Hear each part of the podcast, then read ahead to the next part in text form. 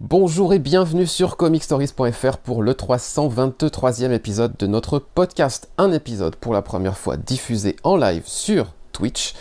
Euh, désolé à vous si vous n'avez pas assisté à cette session live parce que je pense qu'il va s'y passer des choses et que euh, qui dit live dit euh, personnes ingérables et incontrôlables. C'est souvent le cas pour l'un d'entre eux quand on se retrouve juste entre nous. On va voir s'il sait se tenir en public. Salut Clément. Et puis lui, euh, il est toujours impeccable. évidemment, euh, il officie euh, sur la version écrite de Comic Stories maintenant seul depuis presque deux ans, mais il se murmure que je pourrais revenir aux affaires dans les semaines à venir. Salut Boris. Salut à tous. je, tiens la barre, mais... Tu tiens la barre de manière très solide. J'accepte ton retour avec plaisir. Si tu, si tu vas sur si tu vas assister au replay du live que j'ai fait hier pour débriefer un petit peu ma semaine de lecture et compagnie, tu verras que euh, je t'ai rendu hommage.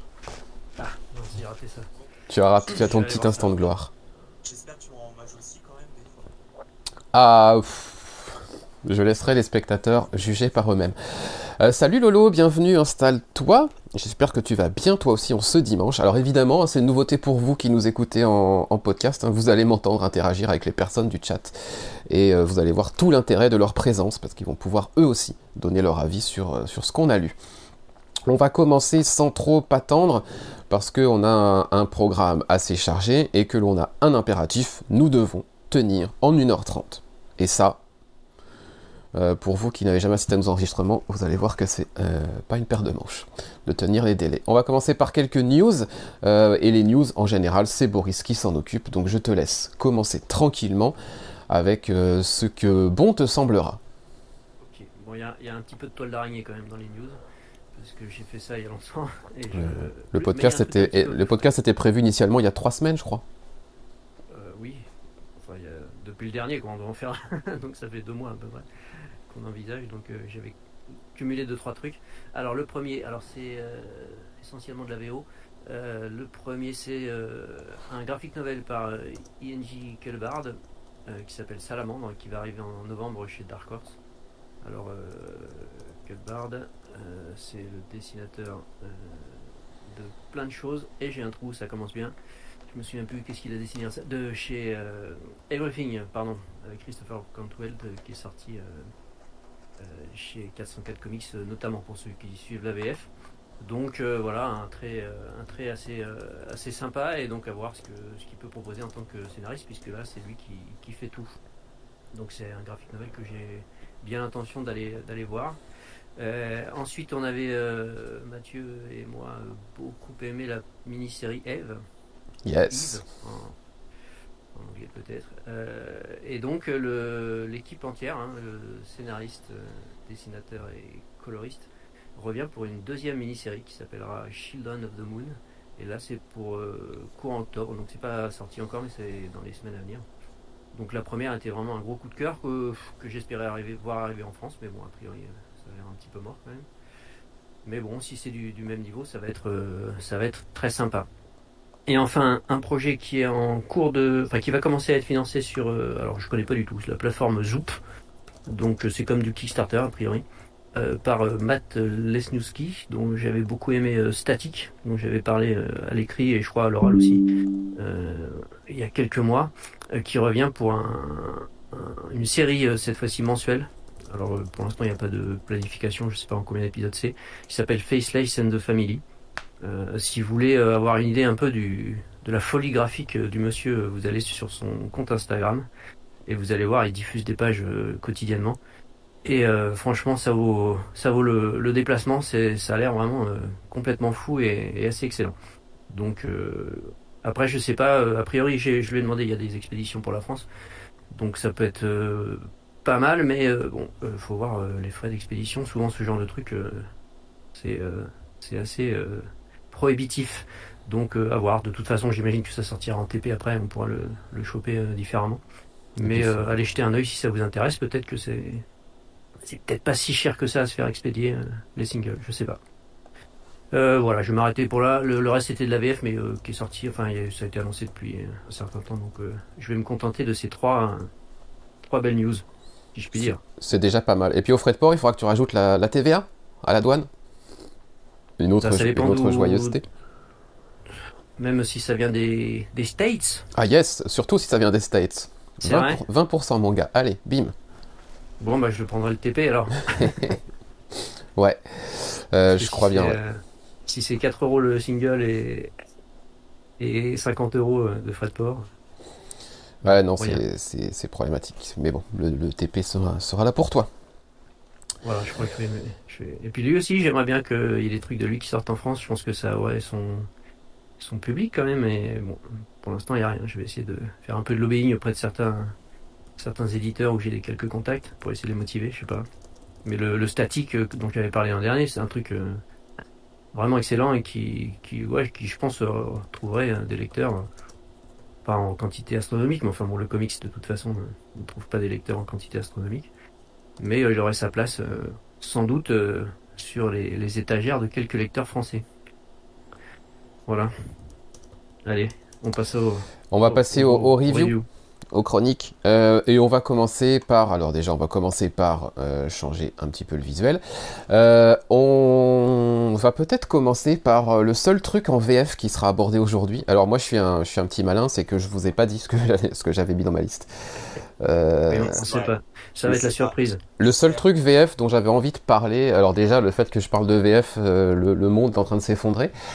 Euh, le seul truc VF dont j'avais envie de parler, c'était euh, ce que euh, ceux qui nous suivent en live commencent à voir à l'écran, c'est la gamme Urban Nomad.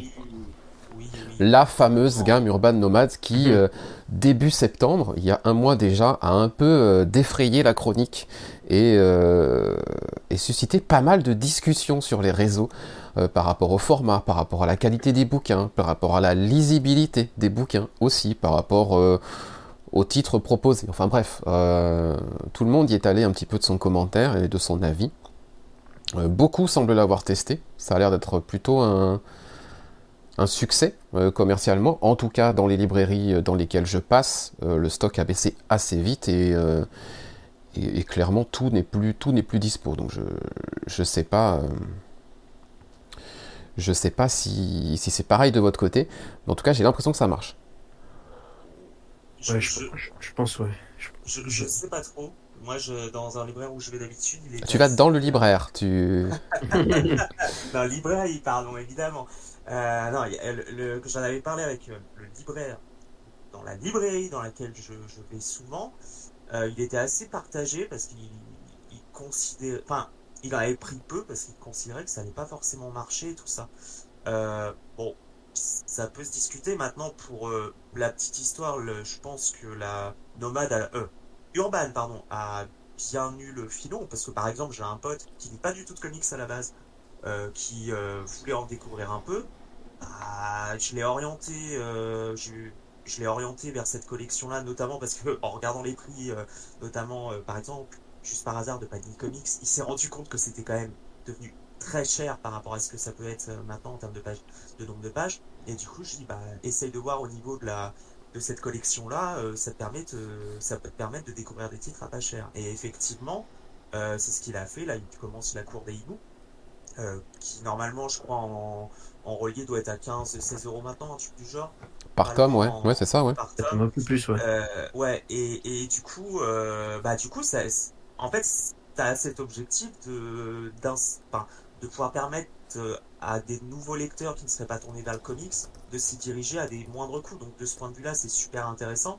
Et ensuite, même pour un lecteur de comics, euh, alors j'ai pas tout acheté dans cette gamme-là, mais en l'occurrence, j'ai pas eu le temps de tout le lire. J'ai commencé, j'ai pris Trans euh, Metropolitan, le tome 1.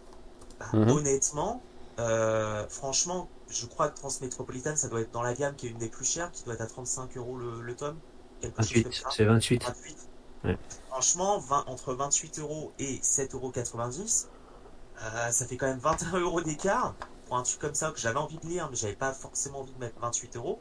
Bah, honnêtement, euh, même pour des lecteurs, euh, je trouve que c'est pas mal si ça, pour lire des titres qui sont parfois trop chers.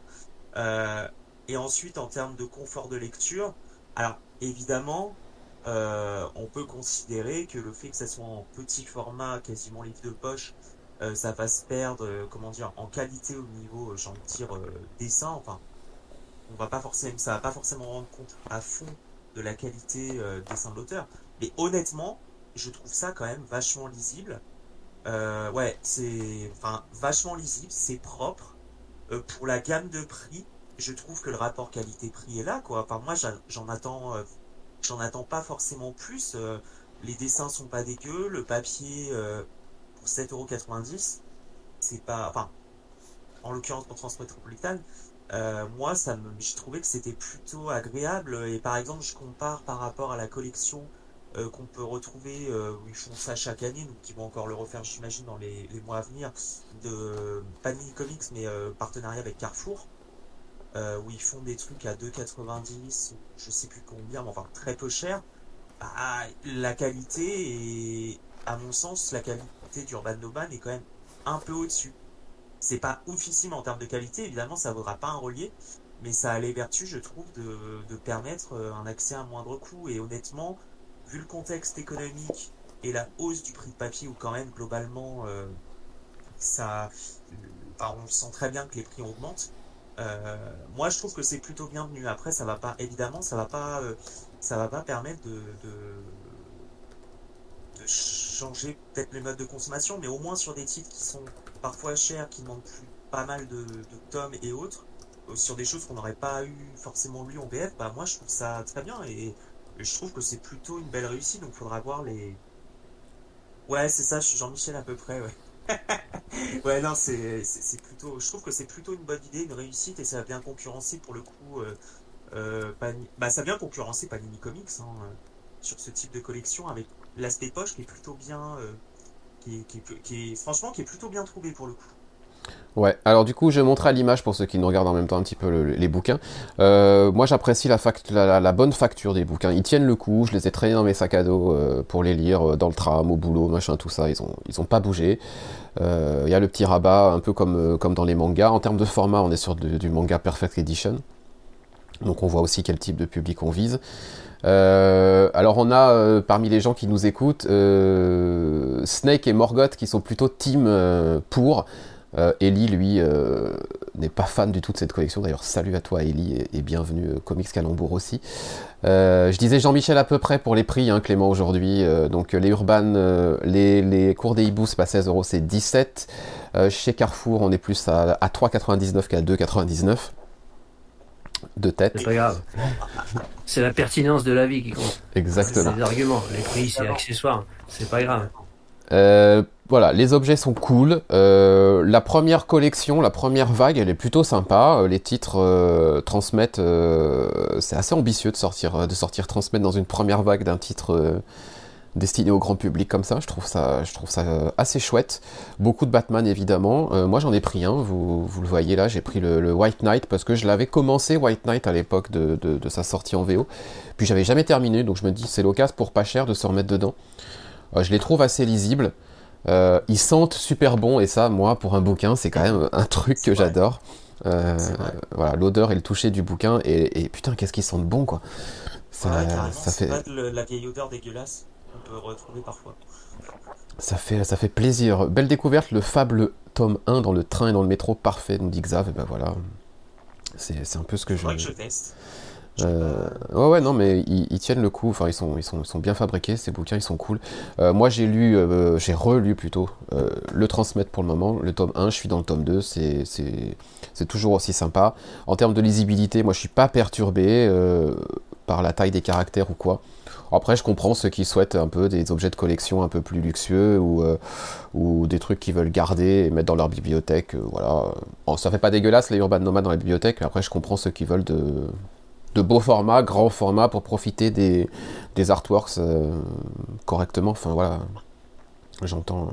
De toute façon, ça s'adresse euh, à, ceux qui veulent un peu découvrir le comics pour pas cher, pour pas se lancer dans un truc, un, budget énorme, ou ceux qui n'ont pas le budget pour se lancer dans les collections habituelles, comme le transmettre, euh, comme tu disais. Voilà, c'est les deux cibles visées à mon avis. Et je trouve que effectivement, alors moi j'ai fait un article, hein, donc vous pouvez aller voir sur le sur le site. J'ai donné mon avis. J'avais testé avec Watchmen et Flashpoint. Euh, alors pour le, la lisibilité, je, je, le disais dans le Watchmen, il y a des, des pages en prose là où, où il y a des, des articles, etc. Alors c'est peut-être parce que je suis vieux, mais euh, c'est vrai qu'il y a certains passages qui étaient un peu petits au niveau des caractères. Mais euh, par contre, dans les parties BD euh, avec les bulles, il n'y a pas de souci, hein, ça se lit très bien. Et je trouve qu'effectivement, en termes de qualité de, de produit, c'est quand même, par rapport au prix, c'est quand même super. Moi, je trouve que c'est vraiment, vraiment bien. C'est à, à, lire, à prendre en main, c'est vraiment agréable. Euh, et puis ensuite, au niveau des titres, bon, effectivement, il y a encore un peu de, un peu beaucoup de Batman, mais je trouve qu'à côté, ils ont quand même euh, fait des bons choix avec Watchmen. C'est quand même un classique et ça permet à des, des personnes de le découvrir euh, à prix modique, on va dire. Euh, et puis les deux séries indées euh, en parallèle, Transmet et Fable. Là aussi, c'est quand même assez, assez culotté, je trouve, parce que c'est quand même pas des, des trucs totalement grand public, hein, on peut pas dire ça. Et puis Fable, euh, moi j'ai commencé dans le... j'ai la collection en, grand format. pour l'instant, je l'ai pas encore achevé parce que c'est 10 tomes euh, à 28 euros le tome.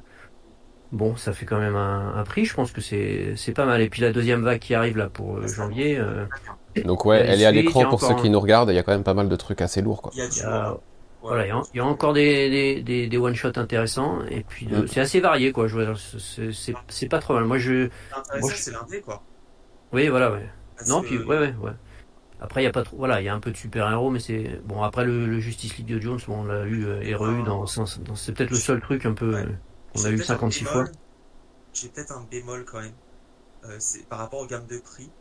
Quand j'ai vu, parce que j'ai jamais eu, de mémoire, j'ai pas lu, jamais lu Flashpoint, j'ai pas eu l'occasion de lire euh, Killing Joke. Et je trouve quand même que 5,90 pour Flashpoint, Killing Joke, quand je vois la petite épaisseur du truc, je trouve que c'est. Alors, le rapport qualité-prix est là, mais 5,90, là, pour le coup, je suis un peu plus freiné que, que de lire des Transmétropolitanes et autres. Euh, en fait, parce que j'ai en mémoire aussi les prix. Euh, pour le coup, je trouve ça plus intéressant. Parfois, je fais la comparaison, en fait. Et Flashpoint, euh, je sais pas, 5,90, je trouve ça assez, assez cher. Killing Joke, pareil.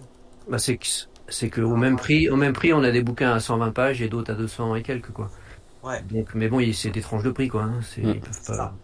Après, après, je me dis que bon, voilà, 5, 6 euros pour se lancer dans un truc, ça reste correct, quoi. Hein. C'est le prix d'un manga. Euh, oui, voilà, c'est. Euh, non, moi, enfin, moi j'ai un avis, euh, j'ai un avis très positif sur cette collection, alors qu'au départ, euh, je n'étais pas du tout intéressé quand ils l'ont annoncé. Assez partagé au début.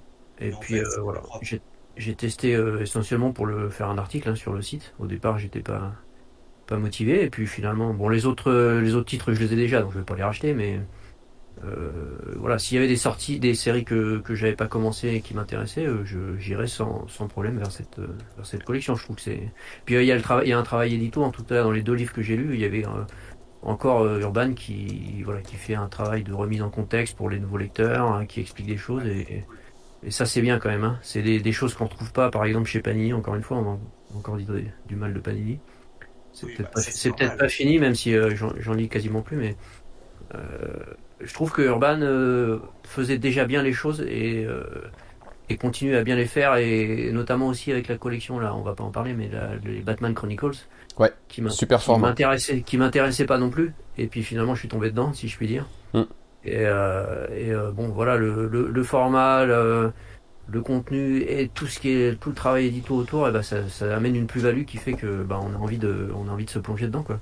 Ah, Donc euh, je trouve qu'ils font vraiment bien bien C'est la force euh, d'Urban, ils essayent d'amener des concepts euh, qui vont pas continuer parce que par exemple si, ils avaient essayé des trucs avec le alors ça doit être il y a un an et demi, deux ans Watchmen qu'ils avaient ressorti en single, hein. Bon, ils étaient allés au bout et puis ils avaient pas dit, ils avaient pas dit, enfin, je ne pense pas me rappeler qu'ils avaient dit qu'ils allaient faire ça sur d'autres titres. Hein. C'est assez curieux parce que quand tu regardais le tube, par exemple, c'était une, alors je sais plus comment ils appelaient ça comme collection, mais il y avait un truc dans la collection qui pouvait laisser suggérer euh, que ça allait, euh, qu'ils allaient pouvoir le refaire. Mais, euh, mais en tout cas, Urban tente des choses et pour le coup, puisqu'on a toujours comme référentiel de tacler Panini, clairement, enfin clairement, c'est beaucoup plus quali et je trouve beaucoup plus honnête en termes de prix que, que, par rapport à Panini Comics. enfin, même sur les sur les trucs qui pourraient être euh, enfin je veux dire si je crois qu'ils ont un truc avec les Spidey et tout à 6,90 bah, certes c'est du cartonné mais derrière ça reste des petits euh,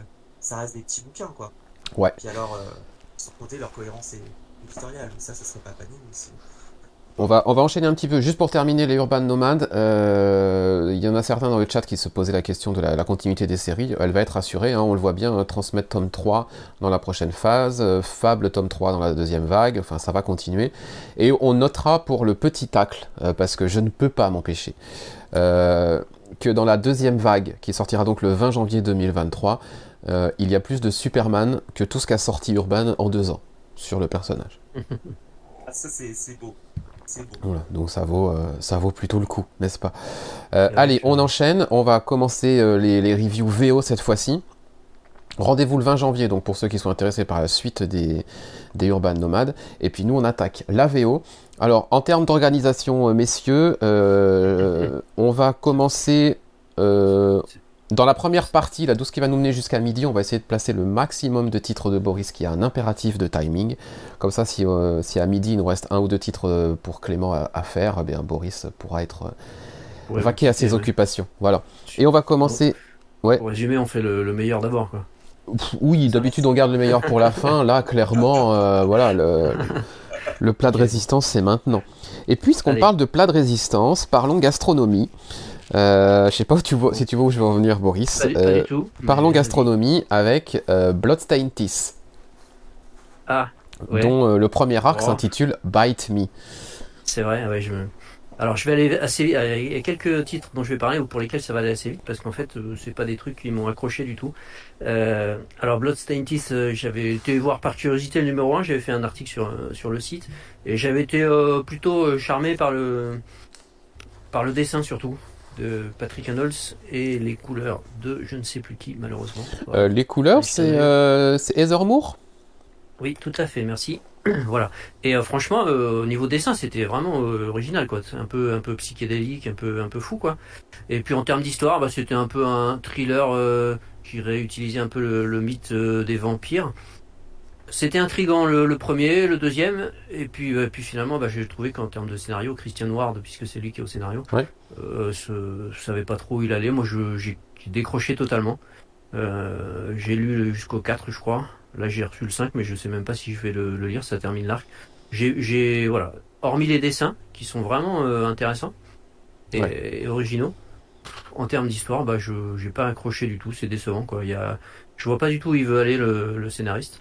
Donc c'est pas voilà, c'est pas une, série que je vais continuer. J'avais, je sais pas si c'était la première création de Christian Noir, je crois en tant que scénariste. Euh, bah, comme comme euh, assez souvent, euh, les dessinateurs qui, passent scénaristes sont pas toujours au top quoi. C'est pas parce qu'on est un bon dessinateur que Christian Noir a fait quand même des trucs sympas qu'on devient un bon scénariste. Donc déception pour cette série et, et pour moi j'arrête. Voilà, j'ai pas j'ai pas accroché du tout. Je trouve qu'il exploite pas du tout son son postulat de départ. Et puis on, j'ai pas compris où il voulait aller quoi. Il y a pas il y a pas vraiment de d'intrigue. Il doit il doit le, le, vampire en question là doit doit retrouver des des anciennes personnes qu'il avait euh, converties entre guillemets euh, au vampirisme pour pour une menace, mais ça avance pas quoi. On a fait cinq épisodes et j'ai l'impression qu'on est toujours au premier. Donc euh, voilà, je sais pas si quelqu'un d'autre l'a lu. Ah, bah moi j'ai commencé la série, euh, j'ai lu, lu le premier épisode qui m'a franchement emballé. Euh, j'ai bien aimé ce qui nous installait, le, départ de l'intrigue. Graphiquement c'est clair que Pat Reynolds c'est quand même c'est quand même quelque chose. Après, je, je, crois que j'ai commencé le numéro 2 puis faute d'énergie, je l'ai pas terminé. Mais euh, je pense que je vais lire euh, du coup le TP maintenant qu'il est sorti. Euh, voilà. En tout cas, j'ai pas boudé mon plaisir clairement sur l'épisode 1. Moi, ça m'a, ça m'a vraiment accroché. Mais ça avait l'air d'être le cas pour toi aussi, donc je, je sais pas. Bah, j'ai trouvé que en fait ça avançait pas. Après, il se passait pas grand chose quoi. Mhm. C'était presque plutôt un, un argument pour, pour que le dessinateur et la coloriste s'éclatent quoi. Mais en termes d'histoire, euh, enfin, ou alors j'ai pas, ou alors je suis pas rentré dedans, mais. Moi, je pensais que ça allait être une mini-série à la base. J'avais pas capté que ça allait être une ongoing. Et puis là, on voit Book One, Bite Me. Euh, c'est peut-être aussi pour ça que tu as l'impression que ça n'avance pas. Peut-être que ça aurait mérité d'être plus concentré. C'est possible, oui. Oui, oui, mais ouais, ouais, vraiment, ça avance pas. Après, est-ce qu'il avait prévu euh, peut-être un arc au départ, puis en fonction des ventes, de, de continuer? Mais enfin, alors que le, personnage était quand même intéressant au départ. Enfin voilà, il y a eu du potentiel pour créer des choses autour. Mais en termes d'histoire, enfin bon, moi j'ai pas, j'ai pas accroché. Ok. Eh bien, ça arrive, ça arrive. Mm. vu que tu étais plutôt rapido, on va parler d'un scénariste qui était dessinateur lui aussi à la base. qui est toujours dessinateur à la base, mais qui s'avère lui par contre être plutôt bon au scénario. c'est l'ami Scotty Young. Est-ce que sur Twig, il confirme euh, ses récentes prestations scénaristiques? Tu en es au numéro 4, toi Je suis au 4, oui. Le 5 est sorti, mais je ne l'ai pas encore, euh, je l'ai pas encore lu. Euh, ben, en termes de scénario, c'est pas l'histoire la plus complexe de l'histoire des comics, quand même. Il faut être honnête.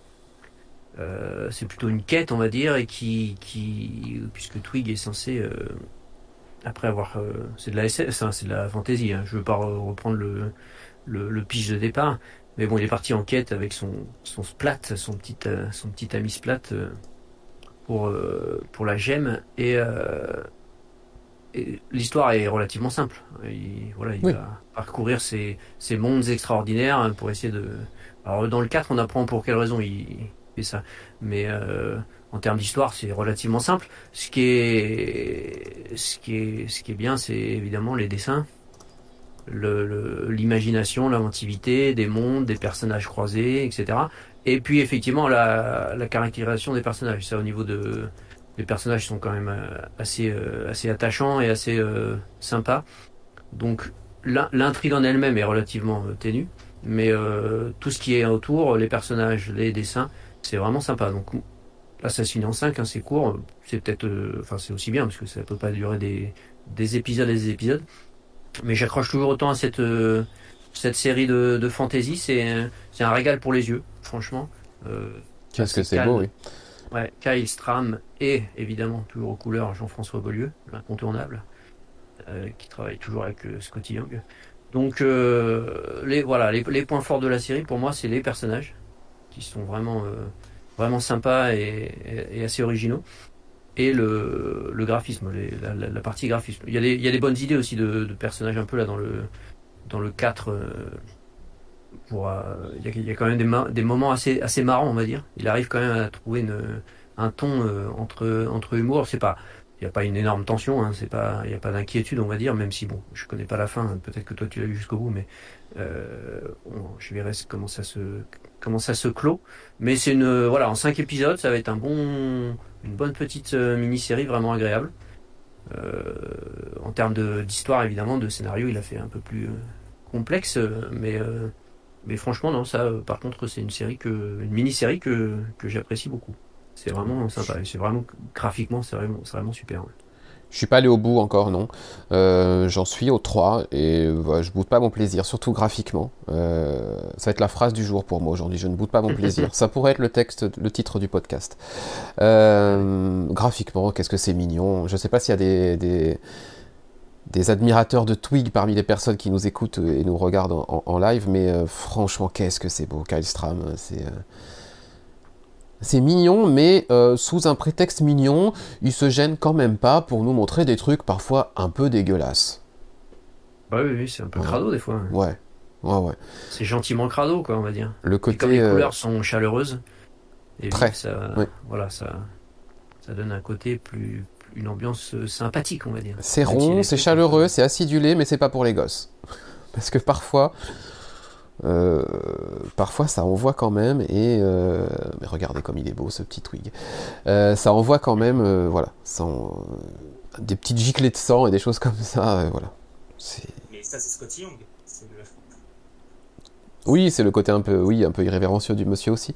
Mais mais Kyle Stram très très bon. Et parfois on pourrait même quand on voit les, les planches se dire que c'est Scotty Young qui dessine. Enfin il y a il y a, une espèce de, de, ressemblance entre les deux. Euh, alors je sais pas si c'est Stram qui se fond du coup dans, le, dans l'univers de Young et qui du coup arrive même à prendre certains codes de son dessin, mais c'est... Je sais pas, c'est, la première fois que je lis un, truc dessiné par lui, donc euh, je sais pas quel, était son, quel est son style quoi habituel. Mm, mm. Non mais bonne, euh, bonne petite mini-série. Au départ, je, quand j'avais vu le, quand ça avait été annoncé, je m'étais dit bof ça me tentait pas trop et puis finalement je regrette pas parce que franchement on passe un bon moment. Ouais, ouais, c'est très chouette. C'est très chouette. alors, c'était très chouette. Maintenant, on va passer à Clément. Donc, ah. si vous voulez aller prendre un café, faire vos besoins, tout ça, c'est le moment. alors, on va commencer par quoi, Clément? Eh ben, allez, le premier que j'ai sur la pile pour toi, c'est Batman. le Batman eh ben, de Chips Darsky qui nous permettra de parler de Chips Darsky à nouveau après. Oui, oui, oui. Donc, euh, donc là, je m'en suis arrêté. Bah, je pense que je dois être à jour par rapport à la sortie. Euh. Donc le 128 de cette semaine, tu l'as lu? Euh, Non, non, du coup, non, celui-là, je l'ai pas lu. D'accord. Donc 125, 126 et 127 pour toi. Ouais, je pensais que j'étais à jour, mais non, j'ai encore le fin de mois de septembre et début octobre en retard. Dommage parce que la couverture de 128, qu'est-ce qu'elle est belle. Avec Tim Drake. Donc, du coup, je ne sais pas ce, qui, se passe dans 128. Néanmoins, j'ai quand même. Alors, je dois avoir du coup lu les trois premiers numéros du run, je pense, 4. Ouais, 125, 126, 127. Ouais, donc les trois premiers. Alors, euh, je ne vais pas forcément aller dans, l'histoire, dans le détail, parce qu'évidemment, je ne vais pas spoiler, mais je vais quand même donner mon ressenti euh, global. Euh, alors, déjà, bon, déjà, j'ai envie de dire, laissons définitivement Jiménez sur Batman. Hein, déjà, parce que je veux dire, et je vais reprendre ton expression, je ne goûte pas mon plaisir en voyant les planches de Jiménez sur Batman. Ce qu'il fait sur Batman, c'est juste exceptionnel. Franchement, je crois que c'est. Son style s'y est parfaitement à Batman. Ça, c'est le premier point. Ensuite, sur les trois premiers numéros du coup que j'ai lu, et bah, même en réalité, à partir du premier euh, numéro, euh, bah, j'ai envie de dire, euh, on, on, sent tout de suite que Starsky a saisi l'essence des personnages. Vraiment. Enfin, j'ai l'impression que euh, que un Starsky a compris le personnage, qu'il a saisi l'essence des personnages et qu'il se saisit parfaitement. Euh, je, vois en même temps le chat parce que je surveille ce qui se dit en même temps, donc du coup, Ne t'occupe pas du chat et, occupe-toi de Batman, de Chip Darsky et de ouais. Jiménez. Ouais, non, mais euh, euh, il saisit. Enfin, j'ai l'impression que Darsky a clairement saisi d'emblée l'univers de Batman il a, il a une volonté, alors évidemment, logiquement, d'utiliser Batman, Oswald et compagnie, mais j'ai l'impression qu'il a quand même aussi volonté de s'appuyer sur tout l'univers de Batman et quand même de ne pas se limiter à certains aspects et vraiment, euh, vraiment d'utiliser à fond la mythologie de Batman, d'essayer d'en faire quelque chose. Et ça, à travers ces trois premiers numéros que j'ai lus, ça me semble assez prégnant et pour le coup assez intéressant et ce qui fait que du coup c'est une vraie réussite. Des... Alors, ce qu'avait fait Tanyan Force, c'était aussi très bien. Maintenant, c'était en Dancy. Et sur les premiers numéros, on pouvait, j'avais moi, ça me laissait quand même assez dubitatif parfois, où je me demandais où il allait, il voulait aller. Là, euh, là, honnêtement, euh, ça fait, ça fait longtemps que j'avais pas pris autant mon kiff sur Batman et que je me suis dit, ça y est, on a un auteur qui sait où il va et qui a saisi d'emblée euh, l'essence de, l'univers Batman. Et j'ai l'impression qu'il va pouvoir en faire de, très belles choses. Et même le premier arc, alors j'ai toujours un mémoire sur le, un trou de mémoire sur l'intitulé du premier arc, c'est ça, c'est Fail Safe. Euh, bah, l'enjeu est plutôt, somme toute d'ailleurs, par rapport à l'essence du personnage de ce qu'il a compris, l'enjeu est plutôt euh, sur les enjeux qui sont en train d'être posés sur ce premier arc de Darsky sur Batman, bah, ma foi, c'est c'est plutôt intéressant en fait parce que ça, ça appelle, euh, ça appelle quand même au, euh, j'ai envie de dire, au passé, euh, à l'historique quand même de, mémoire de, la mythologie de Batman. Donc c'est, c'est tout à fait intéressant, ce qui, à mon avis, ça me semble tout à fait intéressant. Il va essayer de faire la mythologie de Batman. Il essaye déjà de faire, d'en faire certaines choses et, c'est déjà une réussite. Enfin voilà, je je vais pas m'étendre plus sur le sujet. Euh, pendant qu'on se régale les yeux avec euh, Yoré Jiménez, oui, Zdarsky est fan de continuité, il l'a prouvé sur, euh, sur Daredevil, il le prouve sur toutes les séries sur lesquelles il passe, il, étudie ses personnages, il connaît leur histoire, il va ramener des choses de leur passé, et réutiliser le passé de manière souvent intelligente. ce fail-safe, ma foi, est assez, est assez impressionnant dans son introduction. Et puis, ben on a un petit côté Bat Family avec, euh, euh, les Bad Girls, avec euh, même, Signal arrive à être sympathique dans, ce numéro 126. Team Drake, bah voilà, Team Drake est là, Nightwing est là, enfin ils sont. Et on nous ramène quand même sans spoiler grand chose hein, pour les pour, pour les lecteurs vieux, parce que vous verrez comment il revient, pourquoi, etc. Mais, mais le Batman de Zurenar, quoi. le, le, truc que, que je n'attendais pas et qui m'avait bien surpris quand il est arrivé. Là où j'avais pas trop compris pour le coup. ah ouais. Ouais, ah, j'ai adoré, j'ai adoré son. en fait. J'ai adoré son arrivée. Ben, tu te replongeras dans la, grande histoire de, Batman et tu euh, retrouveras les, la première euh, entrée en scène du Batman de Zurenar, qui il est, qui l'a créé et tout ça. Et euh, tu verras que Zdarsky. J'avais compris que ça se rattachait à la mythologie, mais pour le coup, c'est un. Monsieur Zdarsky. mythologie que je connais pas du tout. Mais ce qui rejoint du coup ce que tu disais. Oui. Il, il connaît, sa, il connaît sa continuité, il la maîtrise et il la, il la réutilise quand même quand même très bien. Euh, Ellie plus soit tout à fait ce que l'on dit. Il trouve que ce Batman c'est une claque. En tout cas graphiquement, euh, euh, je peux je peux pas tout montrer parce qu'il y aurait du spoil, mais vraiment c'est euh, c'est beau. C'est très très très beau. Donc ouais, File Safe est très menaçant en plus. Je suis, d'accord avec elle. Carrément ouais, carrément c'est une vraie vraie, c'est une bonne grosse menace. Ça faisait longtemps. On a essayé de nous en ajouter hein, des nouveaux bas de vilains euh, depuis ces dernières années. Euh, ça n'a pas toujours pris, euh, clairement. ça a même assez rarement pris au niveau de, l'intégration et de la crédibilité de la menace et compagnie. Là, ça marche. Là, ça marche. Ça, contraste en plus avec le, tout petit passage de Williamson sur Batman. tu prenais son. Alors, je sais même plus comment il s'appelle, je sais même plus réellement qui c'était, mais la tentative de battre vilain était totalement. Ouais. on s'en souvient pas en fait. Et, ce qui est aussi montre la force de Darsky, c'est que euh, tu prenais.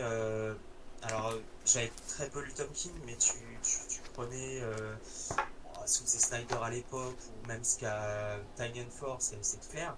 Bah, finalement, ils se sont toujours à, tenté de mobiliser euh, des bad guys ultra connus euh, et pour le, à chaque fois qu'ils ont essayé de créer des nouveaux bad guys dans l'univers Batman, ça a globalement échoué. Et là, bah, coup de maître de Zarcy, c'est pendant trois épisodes, bah, le fail safe, c'est une vraie, euh, c'est une vraie réussite, quoi.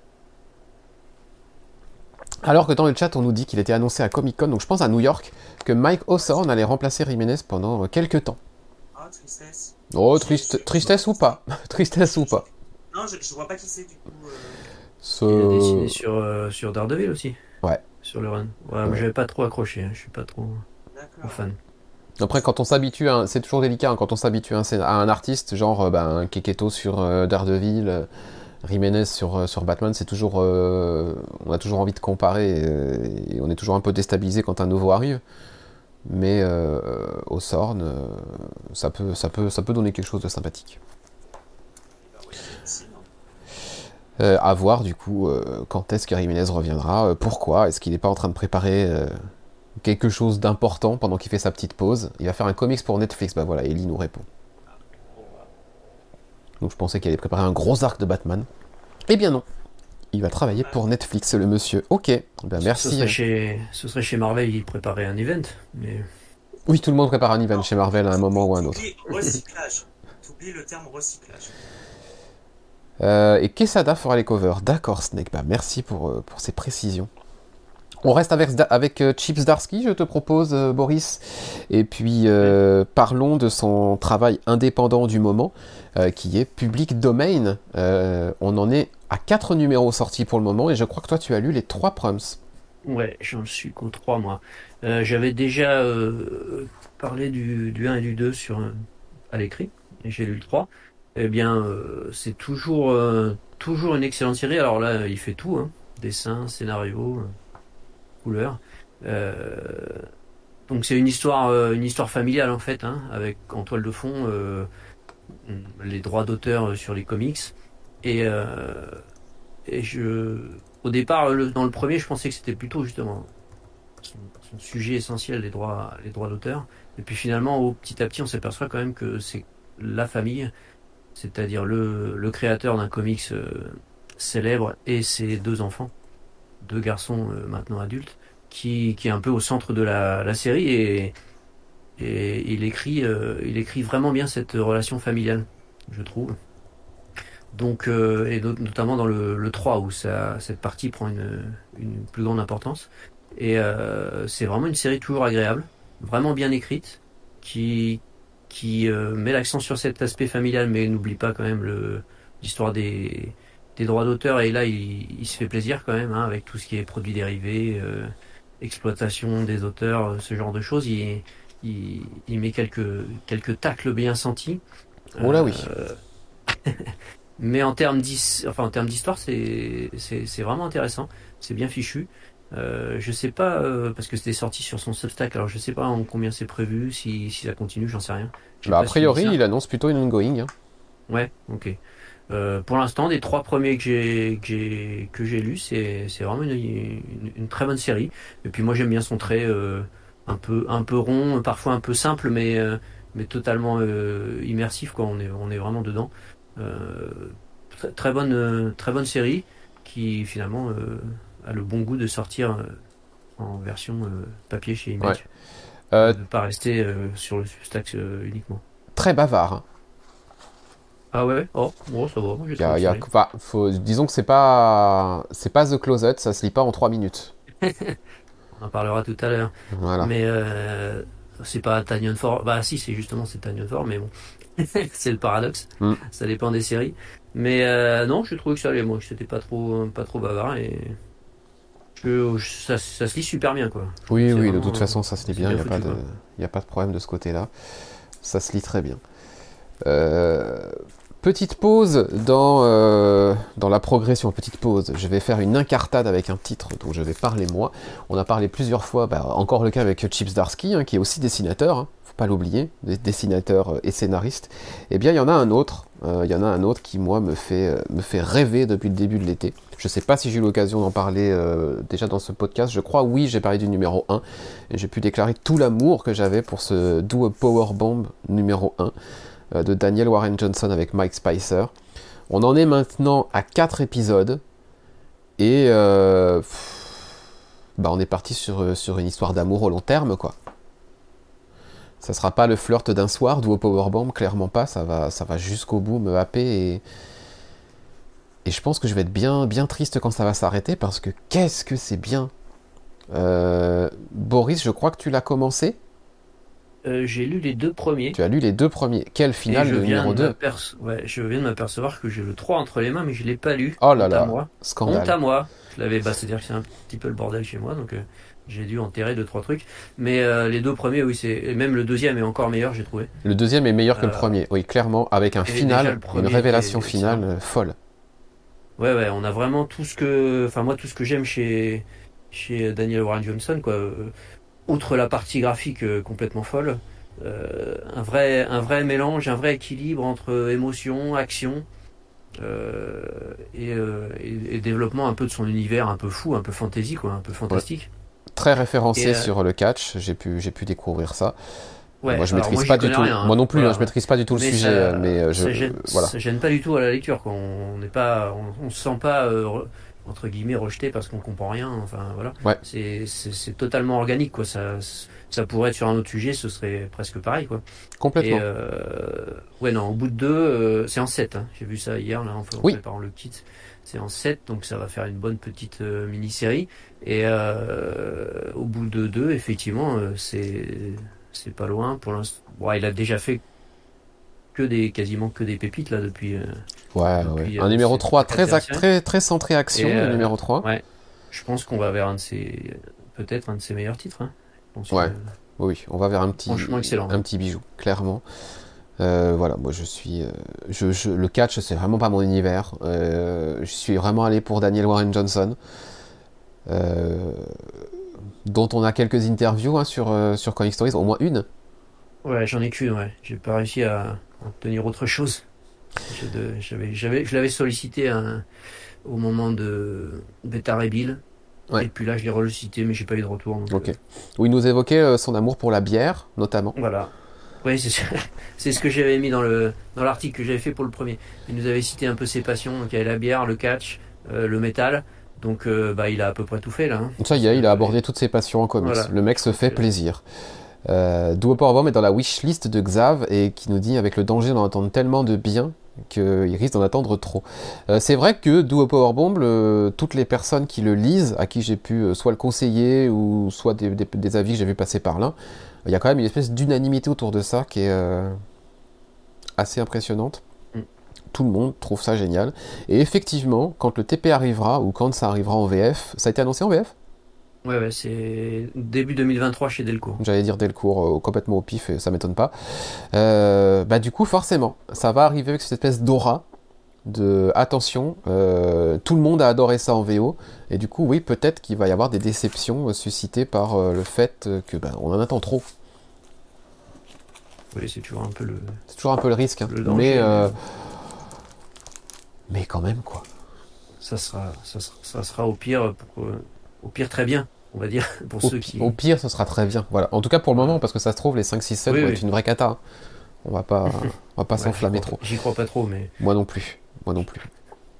Je vais m'empresser de lire le 3, maintenant que je l'ai redécouvert dans ma pile. Bien joué. c'est bien, hein. c'est bien les podcasts du dimanche, ça permet de découvrir. Ça permet de découvrir que l'on a des choses à lire et que voilà. Euh, Clément, on va te rappeler, je vais réinvoquer Clément, tel, euh, un Pokémon. Euh, quel, quel, nom pourrait donner d'ailleurs de Pokémon? Je vais y réfléchir pendant que tu parles. tu vas nous reparler de, Batman, tu vas nous parler à nouveau du, du Chevalier Noir, enfin, d'un de ses ennemis à qui je dois une partie de mon pseudo. donc fais gaffe. The Riddler. Batman One Bad Day, The Riddler. Et après, j'aurais des trucs à dire et j'aurais euh, j'aurais des comptes à régler, je pense, avec Urban. Mais vas-y, je te laisse expliquer euh, ce que tu as pensé de Batman One Bad Day The Riddler. Ouais. Euh, alors, clairement, par rapport à ce que tu dis, Urban, moi, c'est le seul titre de One Bad Day qui m'intéressait, j'ai eu envie de lire, notamment parce qu'il y avait Tom King. Tom King au scénario. Ah ouais, moi, c'est ce qui me faisait peur. Ben, moi, non, j'étais assez curieux, justement. Euh, et, honnêtement, je me suis dit, bon, on va lire le truc, on va voir ce que ça va devenir avec Tom King, parce que j'étais curieux de voir comment il allait traiter The Riddler. Parce que finalement, euh, bon, il a été traité pas mal de fois, et ah, qu'est-ce qu'il allait pouvoir faire de, plus? Et bah, vacherie, quelle surprise Quelle surprise, parce qu'honnêtement, euh, j'ai lu un peu des choses sur The Riddler, mais globalement, ça cassait pas trois pattes à une canard. Et alors là, bah, Tom King nous fait du Tom King c'est qu'il euh, j'ai trouvé qu'il a abordé The, Riddler d'une façon je, ne vais pas dire que j'ai forcément tout compris parce qu'honnêtement c'est quand même un, un numéro euh, on peut même appeler ça un one shot assez dense pour le coup en termes d'écriture. Euh, mais un Riddler très psychologique. Vraiment il y a un aspect psychologique derrière qui est assez impressionnant. Et surtout il y a un aspect euh, alors, je, je, vais avoir un accent qui est désastreux, mais thriller, ou du moins euh, quasiment psychédélique. Mais, enfin, un Riddler très flippant, finalement. J'ai trouvé le Riddler très euh, assez malsain. Enfin, moi, à lecture de trucs, je me dis putain, en fait, tel qu'il a Tom King l'a appréhendé, c'est un personnage assez pervers, vraiment, mais c'est, ça s'arrête pas à la question de la simple énigme. C'est un jeu entre le le Batman et le euh, et, et, Riddler, mais qui vient en réalité bien plus loin. C'est du pervers, enfin limite pervers narcissique. Enfin, ça m'a laissé cette impression d'avoir lu quelque chose qui sortait de l'ordinaire par rapport à Riddler et aussi, faut quand même le souligner, incroyablement bien servi par les dessins. Euh, donc j'ai oublié l'auteur. Euh, de Mitch Garad et enfin c'est pas le je pense qu'on aurait eu un autre dessinateur, ça aurait pas, ça m'aurait pas donné cette même impression, mais j'ai trouvé que le combo Tom King et le dessinateur en question convenaient parfaitement. Et, et j'ai été vraiment satisfait par, euh, ce que j'ai lu. Enfin, j'ai trouvé qu'on avait un traitement de The Riddler qui sortait de l'ordinaire, quoi. Je me le mec, quand même, est ultra malsain. Euh, malsain à un point où je m'étais jamais dit euh, que le Riddler pouvait être comme ça, quoi vraiment. Et, surtout, et c'est un des points forts, c'est que j'ai pas souvenir qu'on a vraiment eu un comics récent, hein, j'entends, euh, qui a traité vraiment.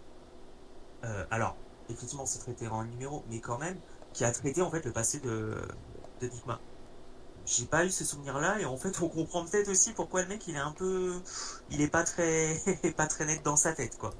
Enfin j'ai trouvé qu'il y avait, en, gros il y avait, je pense que certains peuvent ne pas aimer ce numéro, mais en tout cas il y a eu des choses vraiment intéressantes, vraiment intéressantes. Mais je trouve que c'est la force du titre, ça a le mérite de nous proposer quelque chose qui, qui à mon sens sort de, sort de l'ordinaire euh, concernant le traitement de, de, du Riddler. Ouais, euh, je suis, euh, je suis d'accord avec ce numéro de, One Bad Day The Riddler. Je l'ai trouvé, je l'ai trouvé bien, effectivement. J'ai lu également le,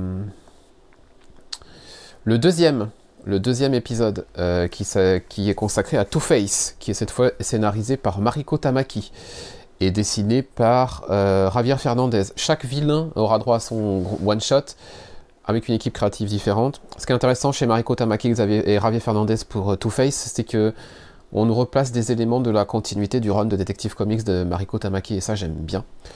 Euh, donc globalement, euh, j'ai plutôt un bon avis, surtout sur The Riddler. Two-Face est plus anecdotique comme histoire.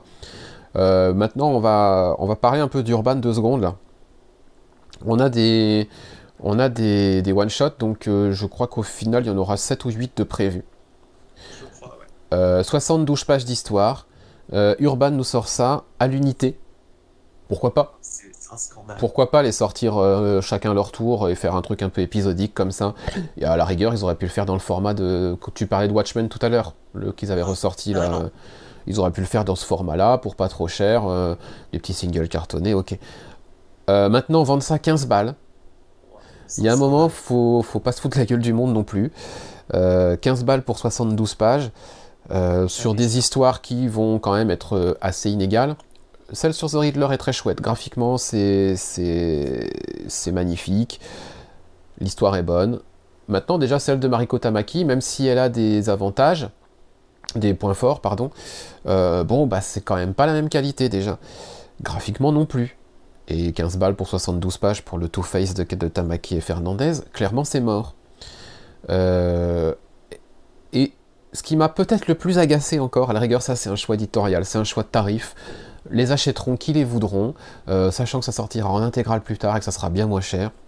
Euh, s'il y a des gens pour acheter ça, très bien. Voilà. c'est leur choix éditorial et compagnie. Maintenant les gars, juste quand vous communiquez autour de bouquins, lisez-les avant parce que non, non, le one-shot de Two-Face n'est pas l'histoire de comment Two-Face est devenu Two-Face. Et on nous balance sur... Euh, j'ai le post euh, Facebook sous les yeux. Euh, de, Urban Comics. Si Harvey Dent n'avait pas été défiguré à l'acide, peut-être aurait-il pu continuer à œuvrer du côté de la loi en tant que procureur. Découvrez en février 2023 comment Harvey Dent est-il devenu double face dans le comics Batman One Bad Day double face. C'est pas du tout l'histoire du bouquin. Ça raconte absolument pas ça. Euh, le concept de One Bad Day tel qu'on aurait pu le comprendre, c'est bah, comment le fameux One Bad Day qu'on a pu voir dans, Killing Joke, comment une journée pourrie peut transformer quelqu'un en, le plus sadique des criminels. Euh, sur le One Bad Day The Riddler, on a un peu ça. On reprend en plus le terme de One Bad Day, on raccroche le Riddler d'une manière plus ou moins acrobatique à Killing Joke en plus, et euh, on, est, on est un peu dans ce délire là. Maintenant, sur Two-Face, c'est pas du tout ça l'histoire, les gars. Euh, enfin, ça n'a rien à voir. Euh, Two-Face est Two-Face depuis bien longtemps, et il recrute Batman, enfin il demande de l'aide à Batman, parce que son père, qui va fêter ses 88 ans, a reçu une lettre de menace de mort. Et du coup, le Batman se demande, euh, oui, mais est-ce que euh, est-ce qu'il est vraiment encore Two-Face? Est-ce qu'il a une chance de ramener Harvey? S'il me demande ça, c'est peut-être qu'il y a un peu encore de Harvey en lui et compagnie, machin. Et du coup, on va avoir l'enquête par rapport à cette lettre de menace, euh, l'anniversaire qui va se dérouler, les événements qui doivent se passer se passeront, je vais pas spoiler. Mais juste, ça ne raconte à aucun moment comment Two-Face est devenu Two-Face. Donc, que vous vouliez nous vendre des bouquins à 15 balles pour 72 pages, ça vous regarde, c'est votre choix économique. J'ai. Je. Voilà. Maintenant, lisez-les les bouquins avant. Et vendez-les nous en nous racontant vraiment la bonne histoire, en nous faisant le bon teasing. Parce que euh, le mec qui va payer 15 balles pour apprendre comment Two-Face est devenu Two-Face, bah il va avoir les boules. Hein. Ouais, mais euh, par rapport à ce que tu dis, euh, d'ailleurs, ça m'a un peu surpris d'ailleurs par rapport à ce que tu dis, c'est qu'en fait, les, en fait, bah, littéralement, le Batman One Bad Day était à peine sorti, voire n'était pas encore sorti, qu'ils annonçaient déjà la publication et effectivement qu'ils te vendaient le truc comme déjà sachant le contenu. Oui. même nous lecteurs, on le savait pas. Ça c'est la première chose. Ensuite, la deuxième chose, effectivement ils, ont, ils font un choix éditorial, mais enfin euh, sincèrement, bah, à ce niveau-là, autant, l'acheter en VO. Hein. Ah bah oui, clairement, euh, clairement. Clairement, là, pour le coup, en termes de rentabilité, il n'y a, pas mieux. Et moi, ça m'a, ça m'a gêné, quoi. Que les mecs prévoient ça, euh, c'est logique de, publier ça. Bon, bah, c'est même pas une surprise en réalité. Par contre, que les mecs t'annoncent déjà de la publication de titres et le contenu du titre, alors même qu'ils sont passés, même pas encore sortis euh, en, en, en, VO, là, j'avoue que c'est quand même, c'est quand même très fort. effectivement, je n'avais pas vu le cas de ce que tu disais sur Two Face mais c'est bah, une tromperie sur la marchandise. Quoi, Après, euh, sur, le, sur la page, euh, j'ai quand même, voilà, sur la page euh, urbaine liée à l'album, le texte a été mis à jour et on a la vraie histoire qui est annoncée. Il n'empêche pas que le post Facebook est toujours là et qu'au moment où ils l'ont sorti, le bouquin était sorti en VO. Ils l'avaient. Parce que nous, on l'avait aussi. Le post date d'il y a trois jours. Donc, voilà. Euh, donc tu peux faire un edit et tu peux corriger un petit peu, ah voilà, supprimer ton poste, en refaire un nouveau ou je ne sais quoi. Euh, bon. Après oui, hein, je suis d'accord avec toi, le, prix et tout ça, euh, moi personnellement, jamais de la vie je vais payer ça 15 balles. Jamais de la vie. enfin, quand, en fait quand tu vois le, quand as le format en VO sous la main, tu te dis, parce que je sais même plus, je crois que ça doit être un genre 7 dollars. Hmm. En dollars on est à 8. On est à 8 Ouais. 8 dollars pour ça, je veux bien. Mais du coup, faire passer ça à 15 dollars, c'est pas possible parce qu'en plus, en termes de contenu, on n'est pas sur énormément de pages, quoi. Enfin, 72 pages, c'est rien. Hmm. C'est pas, c'est pas un prix qui se, qui, se, enfin, qui se justifie. Puis ça aurait eu beaucoup plus de sens. après, c'est uniquement du subjectif, mais de mettre ça dans un, euh, un recueil Batman One Bad Day. Ouais, mais bon. après, c'est une question éditoriale et sans, sans de, de aussi. Hein. Exactement. Euh, voilà, bon. One Bad Day, pour le moment plutôt pas mal. Euh, à voir si les autres sont assez inégales comme je le crains ou pas. Ça va, ça va continuer à sortir au fil des mois. Euh, quelque chose dont, dont l'avis avait été inégal, à propos duquel l'avis de Boris avait été inégal, c'est Stillwater. Et bon, je crois que tu avais eu un petit bémol à un moment euh, que tu. Pas du tout. Ah, pas du tout. je bah d'accord. Et eh ben écoute, j'ai décidé. J'ai décidé que tu avais eu un bémol. après, après ceux qui, qui, parlent de comics sans les avoir lus. Ouais. Euh, moi je, moi je me rappelle même pas. Je me rappelle même pas de l'avis que tu m'as donné. oh purée, c'est pas possible. Non non, Steve Water, non, c'est depuis le début. Moi je trouve ça. Ok. Très bien. Bah, vraiment, euh, vraiment sympa. Euh, donc c'est le numéro 14, j'ai un petit peu de retard aussi. De toute façon, j'ai du retard partout en VO. Donc, euh. C'est toujours, euh, toujours Chips Darsky, pardon, avec Ramon Capérez et, l'incontournable Mike Spacer aux, couleurs. on est dans le troisième arc qui a vu un peu les, forces se rééquilibrer. Hein. Je rappelle, Water, c'est une ville où où les habitants sont, immortels et, s'ils sortent du, périmètre de la ville, euh, ils redeviennent euh, communs et donc ils ont créé une, sorte de communauté euh, refermée sur elle-même où personne ne peut rentrer. Et donc à la fin du, deuxième arc, il y avait un, gros cliffhanger sur, les possibilités que s'offrait le, scénariste. Et ça avance toujours aussi bien. Bon, ça, ça, prend son temps un petit peu. Il y, a il y, a certains épisodes effectivement qui sont un peu, un peu décompressés où il se passe pas énormément, énormément de choses, mais ça reste toujours bien agréable à lire et, et il a toujours de très bonnes idées pour faire évoluer son, son histoire et avoir des, des, des personnages bien tordus, on va dire, euh, dans, dans, dans, sa série. Euh, une série non que d'un point de vue, oui, d'un point de vue qualité, c'est assez, assez constant. Euh, j'avais trouvé que le deuxième arc était meilleur que le premier. Là, le troisième est, plutôt bon. Je vais voir comment ça va se, ça va se clore. Euh, je, je sais plus, c'était en, 6 et 6, donc ça devrait être en 18, je pense. Donc il devrait rester 4 euh, épisodes là après celui-ci. Non, je trouve qu'il a bien, bien, bien monté son histoire. je, je, pense que ça va s'arrêter au 18 et ce sera bien. Ça peut pas durer éternellement cette, ce, ce scénario, cette histoire. Mais et puis il y avait eu un one shot dont j'avais parlé. Oui. Et là, il réexploite un tout petit peu quelques histoires. C'était un one shot avec euh, des, histoires indépendantes. Euh, euh et là, il les, référence un petit peu. Donc, on va voir. Peut-être qu'il va, il va en réutiliser d'autres. Donc, c'est déjà pas mal. Ça fait pas un one shot pour rien. Et puis, en termes de dessin, Ramon Capérez, c'est un style un petit peu particulier, mais moi j'aime bien. Ça fonctionne bien. Puis le, les couleurs, Mike Spicer, moi c'est un des coloristes préférés. Donc non, non, une, bonne série. la seule inquiétude pour les lecteurs VF que j'ai, c'est que le tome 1 est sorti, j'ai vérifié en janvier, et que les annonces euh, pour Delcourt sont faites à peu près jusque début 2023, février, je crois, et qu'il n'y en a pas trace d'un tome 2. Donc je suis un petit peu inquiet. J'ai peur que ça fasse partie des séries qui vont disparaître après un tome qui n'aura pas eu de succès. Parce que, parce que les séries comme, euh, comme Les 7 Secrets, Seven Secrets, euh, il y, a, il y a déjà les deux tomes, alors que le premier tome est sorti après. Et le troisième est déjà annoncé pour février ou janvier, je sais plus. Donc euh, voilà, euh, j'ai un petit peu peur que ça soit terminé en VF, qui est un petit peu dommage parce que c'est une bonne, euh, une bonne série indé. Donc ouais. ouais. un peu, un peu dommage. C'est un peu comme comme Redneck par exemple de Donny Cates, qui a le mhm. droit à deux, deux, tomes, puis après au revoir quoi. Il plus, il y a pas De toute façon, l'explication est claire. Ils l'ont déjà donné. Euh, Thierry Mornay en a déjà parlé. Euh, les séries qui marchent pas, euh, ils arrêtent quoi. Hein. Oui, ils font pas de pitié. Hein. Ils font pas de sentiments, je veux dire. Bah, ils vont pas continuer pour nous faire plaisir les cinq qui, lisent la série quoi. Donc, mais c'est un peu dommage quoi, parce que ça fait partie de des bonnes séries. Alors, est-ce que voilà, le pitch a pas, pas séduit? Est-ce que le, la promotion a pas été faite comme il fallait? J'en sais rien parce qu'il y a, y a, quand même pas mal de séries qui continuent et qui n'ont pas cette qualité. Donc, euh, ouais. Un peu dommage, mais bon, moi je vais aller jusqu'au bout en VO. Et puis, euh, et puis on croisera les doigts pour que ça, ça ressorte peut-être. Ils retenteront peut-être un moment ou un autre, mais pour l'instant, c'est, ça me paraît un peu cramé. Donc, bah, euh, si vous n'avez pas, voilà, faut, je pense, toi, tu avais commencé le premier TP, si je me souviens bien, parce que moi, j'ai écouté ce que tu as dit. Et, euh, oui, tu as bien écouté, contrairement, contrairement à moi. Voilà, et je te conseille de continuer, faire le 2 et, et après d'aller au bout. Ok.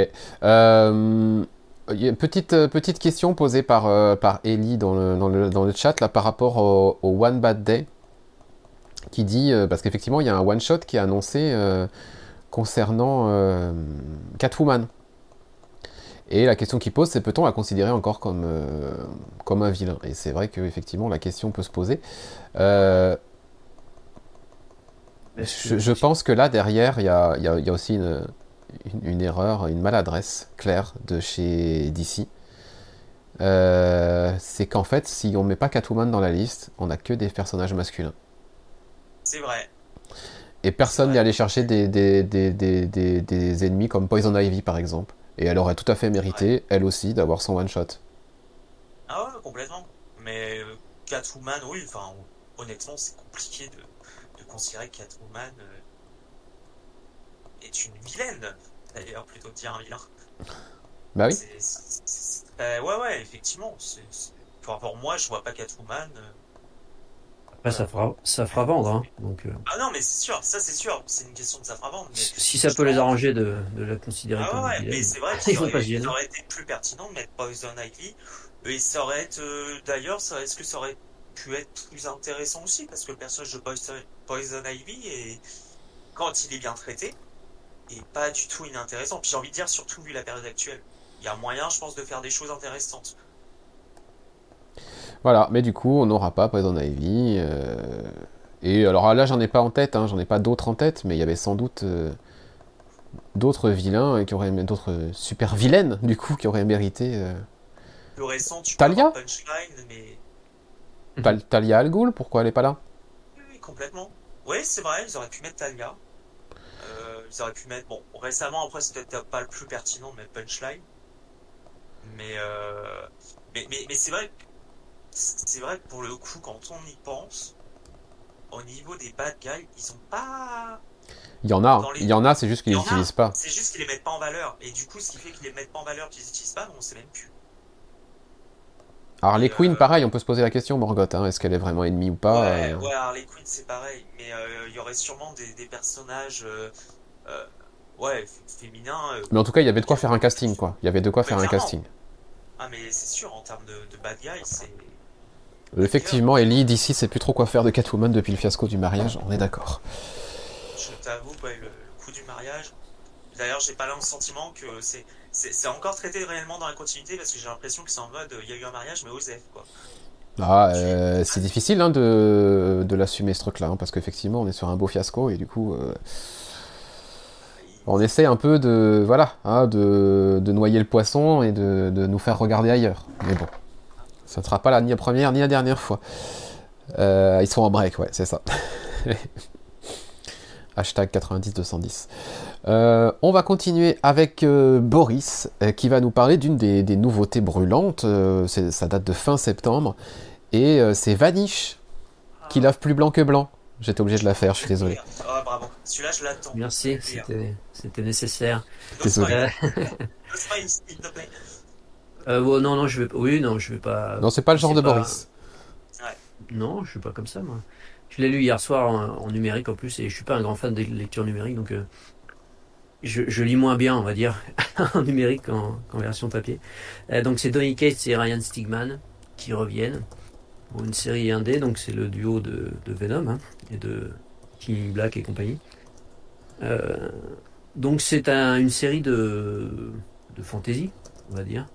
Donc euh, je vais juste dire le début, puis après euh, je vais, m'abstenir de, dire autre chose. On découvre au début un, voilà, un personnage qui, qui erre dans une rue un peu sombre et qui nous raconte qu'il n'est pas, très bien dans sa tête et dans sa peau et qu'il use de produits illicites pour, pour arriver à survivre. Et puis il se fait tente de le détrousser euh, et euh, pour l'aider, euh, apparaît une sorte de super-héros un peu badass qui, est, qui vient un peu le, défendre, mais au moment où ça part un peu en vrille, eh bien, ils se reconnaissent mutuellement. Et on bascule dans le passé, dans une autre dimension, dans une autre, un autre endroit, voilà. Et on va découvrir un peu le, passé de, ces personnages. Voilà, je ne vais pas en, dire davantage. Euh, bonne, euh, bon épisode introductif. Pas un coup de cœur, soyons clairs. Hein. j'ai passé un bon moment, mais ça m'a pas retourné. Euh, je trouve qu'il met bien en place son, son univers, son intrigue. Peut-être que la partie justement où on, il nous raconte un peu euh, d'où viennent ces personnages et ce qui leur est arrivé est peut-être un petit peu longue. Un petit peu, voilà, c'est pas la partie qui m'a le plus passionné. J'ai trouvé que c'était un peu, un peu classique dans son déroulé avec euh, des événements et des rebondissements qu'on a déjà vus ailleurs. Ce que j'ai le plus aimé, moi, c'est plus euh, la, la, suite. Euh, quand une fois qu'on a découvert un peu ces, ces personnages, voilà, un peu, on retrouve la patte un peu Donny la patte humaine, où il traite un peu les, les difficultés, les, les tourments des, des, des, personnages. Et, et là, ça m'a un peu plus accroché chose qu'on avait un peu découvert, enfin pas découvert, qu'on avait vu un peu dans crossover, dans certains épisodes crossover où il, où il livrait vraiment quelque chose d'intense sur les, les, personnages. Et voilà, c'est cette, euh, cette, plus cette partie qui m'a plu. Et a priori, on devrait, à mon avis, dans la, dans la suite, euh, être plus centré sur cette, euh, cette partie-là. Même si je pense qu'il va s'autoriser des flashbacks réguliers pour nous expliquer pourquoi tel personnage intervient, etc. Mais euh, non, un, un, bon début. Je, je vais continuer. C'est sympa. Pour l'instant, c'est pas voilà, c'est pas du niveau de crossover par exemple hein, en termes de coup de cœur. Euh, et puis euh, puis je trouve que Ryan Stigman est quand même euh, est quand même au top. J'ai beaucoup aimé ses, ses dessins. J'avais déjà beaucoup aimé sur sur Venom. Je trouve qu'il a un vrai un vrai coup de patte, on va dire, un coup de, un coup de crayon original et, il sait bien, euh, il sait bien nous proposer quelques quelques mises en page qui claquent quoi. Donc euh, et aux couleurs, je sais même plus qui c'est. C'est marqué là. Eh bien, c'est Sonia Aubac. Ah, ah, bon? Ah oui, c'est l'encreur. Euh, oui, JP Mayer, c'est l'encreur. Mayer, c'est l'encreur. bah non, alors c'est pas le c'est pas le même coloriste que sur que sur Venom et King Black, etc. Je crois que c'était. Dick Knife sur sur crossover. Ouais, sur crossover. Non, mais avec. Euh, oh, c'est pas grave, ça me reviendra pas, donc c'est pas la peine que je cherche. Donc, euh, euh, ouais, une, un bon épisode, une bonne, une bonne série. Voilà, qui, qui, qui m'a bien. Après, je suis pas un, énorme fan de fantasy, donc euh, faut que c'est, faut qu'il y ait vraiment un côté euh, un peu original, on va dire, pour que je, je sois vraiment fan. Là, la, la, partie fantasy est relativement classique, on va dire. Je sais pas, voilà. Quelqu'un l'a lu? Tu l'as lu toi? Oui, oui, oui, oui, j'ai bien aimé. Euh, ça sent bon les années 90, comme nous dit Ali dans le chat, clairement. Euh, jusque dans la mise en page, regardez la, la, composition de cette page d'ouverture, euh, clairement, oui, il y a des petits, il y a des petits relents d'années 90 qui sont pas dégueulasses, au contraire. Moi, ce que j'ai beaucoup aimé également, c'est effectivement cette, cette, partie qui va toucher les personnages et le questionnement qui commence à être posé par Kate. où est le bien, où est le mal? Qui est vraiment le méchant, qui est vraiment le gentil Est-ce que le méchant n'a finalement pas des motivations qui, dans d'autres contextes, pourraient faire que, bah, en fait, ce serait le gentil de l'histoire Ça, ça m'intéresse comme réflexion. Ouais, ouais bah c'est toute la toute la, la, dernière partie là. Hein, ouais. Je parlais. C'est ouais, c'est vraiment la partie qui m'a le plus intéressé aussi moi. Parce que la partie centrale, je sais pas si tu es d'accord, mais j'ai trouvé que c'était assez classique quand même. C'est assez classique, mais ça fonctionne. Mais. Ça fonctionne et ça montre. Euh, je l'ai déjà souligné la première fois que j'ai parlé de Vanish. Euh, ça montre. Pour moi, c'est une leçon d'écriture de Kate dans le sens où là, il nous met un premier numéro et en le lisant, on sait qu'il a tout l'univers dans la tête tout l'univers est écrit dans sa tête, tout est clair. Euh, toutes les ramifications, il les connaît, c'est maîtrisé. Et il nous embarque dans un truc où on a l'impression, en un seul numéro, on a l'impression d'avoir déjà lu des histoires dans cet univers et de connaître aussi avec lui cet univers. Alors que non, c'est le premier numéro qu'on lit. Oui, on sent qu'il a, qu'il a bossé son truc avant, effectivement. C'est la force euh, d'écriture de Kate, en général, sur ces titres d'ailleurs. Il a bossé le truc avant et il nous intègre dedans et nous fait même presque ressentir que nous aussi on connaît l'univers alors que bah, pas du tout quoi. Et ça c'est assez fort. Bah, ouais, bah Kate c'est très fort pour ça. Alors je l'ai pas encore lu, bah, je, je, je le lire pas très longtemps. Ouais. Mais euh, je suis pas, je suis pas étonné. C'est une des forces. Euh... Kate c'est très fort de toute façon pour euh... dans l'écriture. Enfin, je veux dire crossover, c'est crossover. Mais je pense qu'on le sent tout de suite quand Kate a une idée très précise de là où il va aller. Ouais à mon avis, euh, de ce que vous dites, Banish, ça doit pas faire exception à la règle. Et, c'est d'ailleurs moi ce que j'aime beaucoup chez Kate, c'est qu'en termes d'écriture, le mec est ultra talentueux, c'est un des mecs les plus talentueux du moment. Et euh, effectivement, euh, le mec te construit un univers, il a vraiment un univers de construit, il arrive à construire un univers cohérent, ce n'est pas, donné à tout le monde. J'avais même lu assez récemment, alors PubIBF, le Payback, honnêtement, euh, j'étais assez impressionné parce que le mec te pose un univers comme ça, cohérence, enfin tout est établi quoi. T'étais pas perdu, tu sentais qu'il y avait un univers et tout ça. Donc ça me fait penser à Payback quoi. Que quand tu lis les premières blanches, bon bah ça y est, le mec sait très bien où il est, son univers est posé. Et puis, puis voilà quoi. Ouais. Euh, je sais plus ce que j'allais dire, bah c'est pas grave, du coup on va enchaîner. Euh, on va enchaîner sur euh, un dernier truc pour Boris, comme ça tu pourras nous quitter après. Je crois qu'il te reste plus que celui-là. Moi j'en ai deux, mais il y en a un qui prend 30 secondes. Je vais faire le. Euh, le premier est. Ah oui, bah The Closet qui prend 30 secondes. Vas-y, dis-nous à quel point c'était nul. Eh bah ça y est, c'est nul. non, c'était c'est une grosse mascarade ce truc quoi. Il y a, c'est donc une mini-série en trois épisodes avec une histoire de d'enfant qui a peur du monstre euh, dans le placard. Et en fait, bah, ça raconte rien, quoi. Donc, euh, il y a toute une partie euh, sur les déboires conjugaux du père et de la mère qui sont bavards et qui sont pas intéressants. Et puis, bah, le, la petite intrigue autour du, de l'enfant avec ce fameux monstre.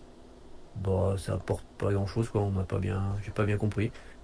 Euh, y a le seul point un peu positif, c'est que j'aime bien les dessins de, de Fullerton, Gavin Fullerton, que j'avais déjà vu sur Big euh, Bodies de Dickens Chalvet. Mais à part ça, euh, non, franchement, ça vaut. Je sais pas pourquoi. C'était aussi sur son Substack, tu vois, à 4. Yes. Quel, euh, à part pour faire un peu de d'argent, mais quel intérêt d'avoir sorti ça en... Enfin, ça n'a pas d'intérêt pour moi. C'est un truc à oublier qui n'a pas de qualité particulière à part un peu le dessin. Donc voilà. Bah voilà, bah moi, pour, moi pour moi, j'ai l'impression de me faire arnaquer, hein, quand, clairement. Hein, j'ai eu bah l'occasion de le dire plusieurs fois, mais j'ai eu l'impression de me faire arnaquer. Et qu'on me raconte dans trois épisodes différents, trois fois la même histoire, sans que ça n'avance à aucun moment. Et ah d'ailleurs, sans qu'on ait de fin. Bah, on sait pas, oui, c'est un peu. Parce qu'on n'a pas si de on, fin. si on, si on comprend le, il y a l'origine du, du monstre pour le gamin. Ouais. Mais quel, mais quel intérêt Enfin, ça a aucun intérêt pour pourquoi avoir fait trois épisodes. Si voilà, s'il fallait trois numéros pour nous dire ça, euh, Puis ça a pas de, en termes de, en termes d'histoire, c'est pas suffisant quoi. Pour, euh, pour raconter quelque chose. Donc je crois qu'il a eu une idée, il dit tiens on va, on va, on va faire dessiner un pote et puis, euh, et puis voilà quoi. Donc euh, non, sans intérêt. voilà. ça peut nous arriver de dire du mal de James Iron Ford. Ah bah oui, il fait pas que, bah moi le, le Voilà. Batman de Tyrion Ford, ça, m'a calmé au bout de. Je lui ai trouvé donc, quelques intérêts sur la fin, mais effectivement, c'était pas, c'était pas le meilleur. Euh, cela dit, Nice House on the Lake numéro 10, foncez dessus, c'est une. euh, pouah, voilà. C'est- Et le dernier titre, je passe. Vas-y, dernier- passe au dernier titre, je le montre à l'écran. Euh, C'était le titre le plus attendu de cette semaine, peut-être chez Image. Euh, et ça colle avec la sortie VF de Geiger. Ouais, m'attends. ouais. Junkyard Joe, je vais y arriver. Junkyard Joe. qui est donc la deuxième euh, mini-série de l'univers créé par, euh, par Jeff Jones. Donc la première était Geiger. Moi au départ je pensais que Geiger c'était l'univers entier, mais non en fait c'est un des héros dont il va parler. Euh, il y aura plusieurs mini-séries sur différents héros à différentes périodes d'une histoire des États-Unis un peu revisitée à sa sauce. Et donc là c'est euh, Junkyard Joe qu'on avait déjà vu dans Geiger euh, sur la fin. Donc ça serait un peu d'in- d'introduction on va dire au personnage. Euh, donc ça se passe, donc c'est la même équipe créative hein, que sur Geiger. Euh, Gary Frank et Brad Anderson aux, couleurs. Euh, ça se passe donc pendant la guerre du Vietnam. Donc on, commence à suivre une unité euh, qui, bah, voilà, est dans le bourbier vietnamien et qui voit débarquer un nouveau soldat qui les surprend et les impressionne par son mutisme et son impassibilité. Et euh, voilà, il, tranche complètement avec les, autres, les autres soldats. Et, euh, et puis il se pose des questions de savoir qui, qui est ce type, quoi, qui, qui leur parle pas, qui, qui paraît complètement euh, insensible. Et puis évidemment, lors d'une d'une attaque des Viet Cong, bon bah ça va se révéler qui est ce qui est ce type, quoi. Donc voilà, j'en dis pas plus. Bonne introduction, pas un petit peu là aussi je vais avoir un peu les mêmes euh, griefs que, que pour Vanish. Un petit peu euh, classique dans le, ce qui est le contexte de, du- de la guerre du Vietnam quoi. Il y a rien de il y a rien de très original. Euh, c'est vraiment des choses qu'on a déjà vues ailleurs. Donc ça c'est un peu ça se lit bien c'est bien écrit mais c'est pas voilà c'est pas c'est pas très original. Après le tout ce qui tourne autour de ce fameux euh, Joe je vais pas y arriver je vais dire Joe ça sera plus simple. Oui. euh, ça j'y arrive. Euh, ça c'est plutôt c'est plutôt pas mal et ça donne ça livre quelques quelques rebondissements, quelques surprises euh, intéressantes. Euh, le truc c'est que je pense que vu la fin, on, la suite va plutôt basculer autour d'un autre soldat qui était avec lui et c'est plutôt là qu'on va qu'on va se centrer. Je pense que enfin je sais pas, hein, je présume peut-être. Peut-être avec erreur, mais que, que Joe va pas être le personnage central de cette de cette mini-série. Donc euh, c'est c'est pas de, de mémoire, euh, j'avais peut-être plutôt un peu mieux apprécié euh, le premier épisode de Geiger, mais c'est vraiment de mémoire parce que je me souviens pas complètement. Euh, mais euh, mais début plutôt sympa et puis graphiquement je trouve que ça le ça le fait bien quand même. hein. Ils sont ils sont plutôt pas mauvais les deux les deux gars là, dessinateurs et coloristes. Donc euh, un, un bon premier épisode. Euh, pas de coup de cœur là non plus, mais euh, j'ai plutôt bien aimé. Euh, j'ai fait un article qui, qui sortira demain sur le, le site, donc pour aller jeter un œil. Bon, je, je vais pas en dire euh, pas dire beaucoup plus que ce que j'ai dit, mais euh, voilà. Après, il y a tout un. Tu l'as peut-être. tu l'as lu toi? Je l'ai pas encore lu, je suis en train de. Je suis, je suis comme les gens qui nous regardent là, je suis en train de me délecter des visuels. Ouais, c'est plutôt beau. Ouais. Version noir et blanc, Version couleur qui était proposée pour le numéro 1, la version en noir et blanc pour des fonds pour les vétérans. Voilà, il y a toute une toute une partie à la fin que j'ai pas lu euh, parce que je l'ai lu aussi en numérique et donc euh, bon, je l'ai déjà dit tout à l'heure, je suis pas un grand fan. Euh, Il y a toute une euh, tout, tout un tas d'articles sur euh, bah, justement sur les le passé de certains ancêtres de Jeff Jones ou Gary Frank qui ont fait la guerre et tout un tout un tas de choses sur les, les vétérans et donc euh, notamment euh, des liens pour, voilà, pour soutenir les vétérans, des associations de vétérans si on, si on est intéressé. Et effectivement, comme tu le dis, la, la version noir et blanc, les, tous les droits sont reversés à ces associations. Voilà. Ouais, c'est vrai que l'univers est cool. Mais alors, on sait comment s'appelle du coup l'univers de. The Unnamed. The Unnamed, ouais. The Unnamed Noir, je crois d'ailleurs même. D'accord, ok. moi, j'étais comme tout le monde, j'avais cru que Geiger était. Ouais, moi aussi. En, VO, en VF, ils appellent. Urban euh, dit juste The Unnamed. D'accord. Mais euh, non, bah, j'ai hâte aussi de le lire, puis Gary Frank, euh, Gary Frank quoi. C'est ça. Non, non, c'est très très beau. C'est très très beau. C'est efficace. Ah ouais, non, mais celui-là, j'ai hâte. Et, on, et alors, ils avaient teasé, je crois, c'est ça, les deux trois séries qui allaient être. Euh, oui, oui, la suite, euh, la suite a déjà été teasée. Il y a du, il y a du one shot qui va arriver. Il y a de, il y a de l'autre, il y a, il y a d'autres séries. Oui. Après, le, le risque, c'est que ça risque de s'étirer, quoi. Parce que le, ah, Geiger a commencé en avril 2021. Là, on a seulement la deuxième. Enfin, c'est un truc qui va. Hein. J'espère que ça va pas faire. Bon, après, je lis pas en VO, mais que ça va pas nous faire une. Parce que j'ai cru comprendre que ça peut être parfois le défaut euh, de Black Hammer. Black Hammer où ils étirent le truc, se donnent des trucs des fois qui sont pas forcément très quali, quoi. Là, a priori, les deux sont quand même partis pour gérer le truc euh, de bout en bout, euh, avec un petit, un petit renfort de, d'autres personnes sur certains projets, mais, mais globalement. Ouais. Après, les projets qui avaient été teasés, ça annonçait quand même assez, de mémoire, assez intéressant et prometteur. Mm. Ouais, ouais, mais je crois qu'effectivement, les, les mini-séries principales vont, être gérées par, par euh, les trois mêmes, euh, les trois mêmes artistes. Xav nous demande si Joe est né un 4 juillet. Bah, je sais pas, faut le lire pour voir. Bonne réponse. Oh, qu'est-ce que c'est beau. Et, oui, il y avait Brian Hitch qui avait été annoncé sur un perso, a priori, euh, comme le dit Xav, mais. oui, le perso Redcoat. C'était dans le one shot, le Giant. Redcoat, il s'appelle. Après, euh, est-ce que c'est lui qui dessinera euh, Oui. Oui, d'accord. Après, bah, Brian Hitch, c'est c'est pas forcément une bonne nouvelle, mais. Euh, oui, voilà, c'est pas, c'est pas ton ami. Je crois que c'est pas ton ami. c'est particulier, Brian Hitch. Hein.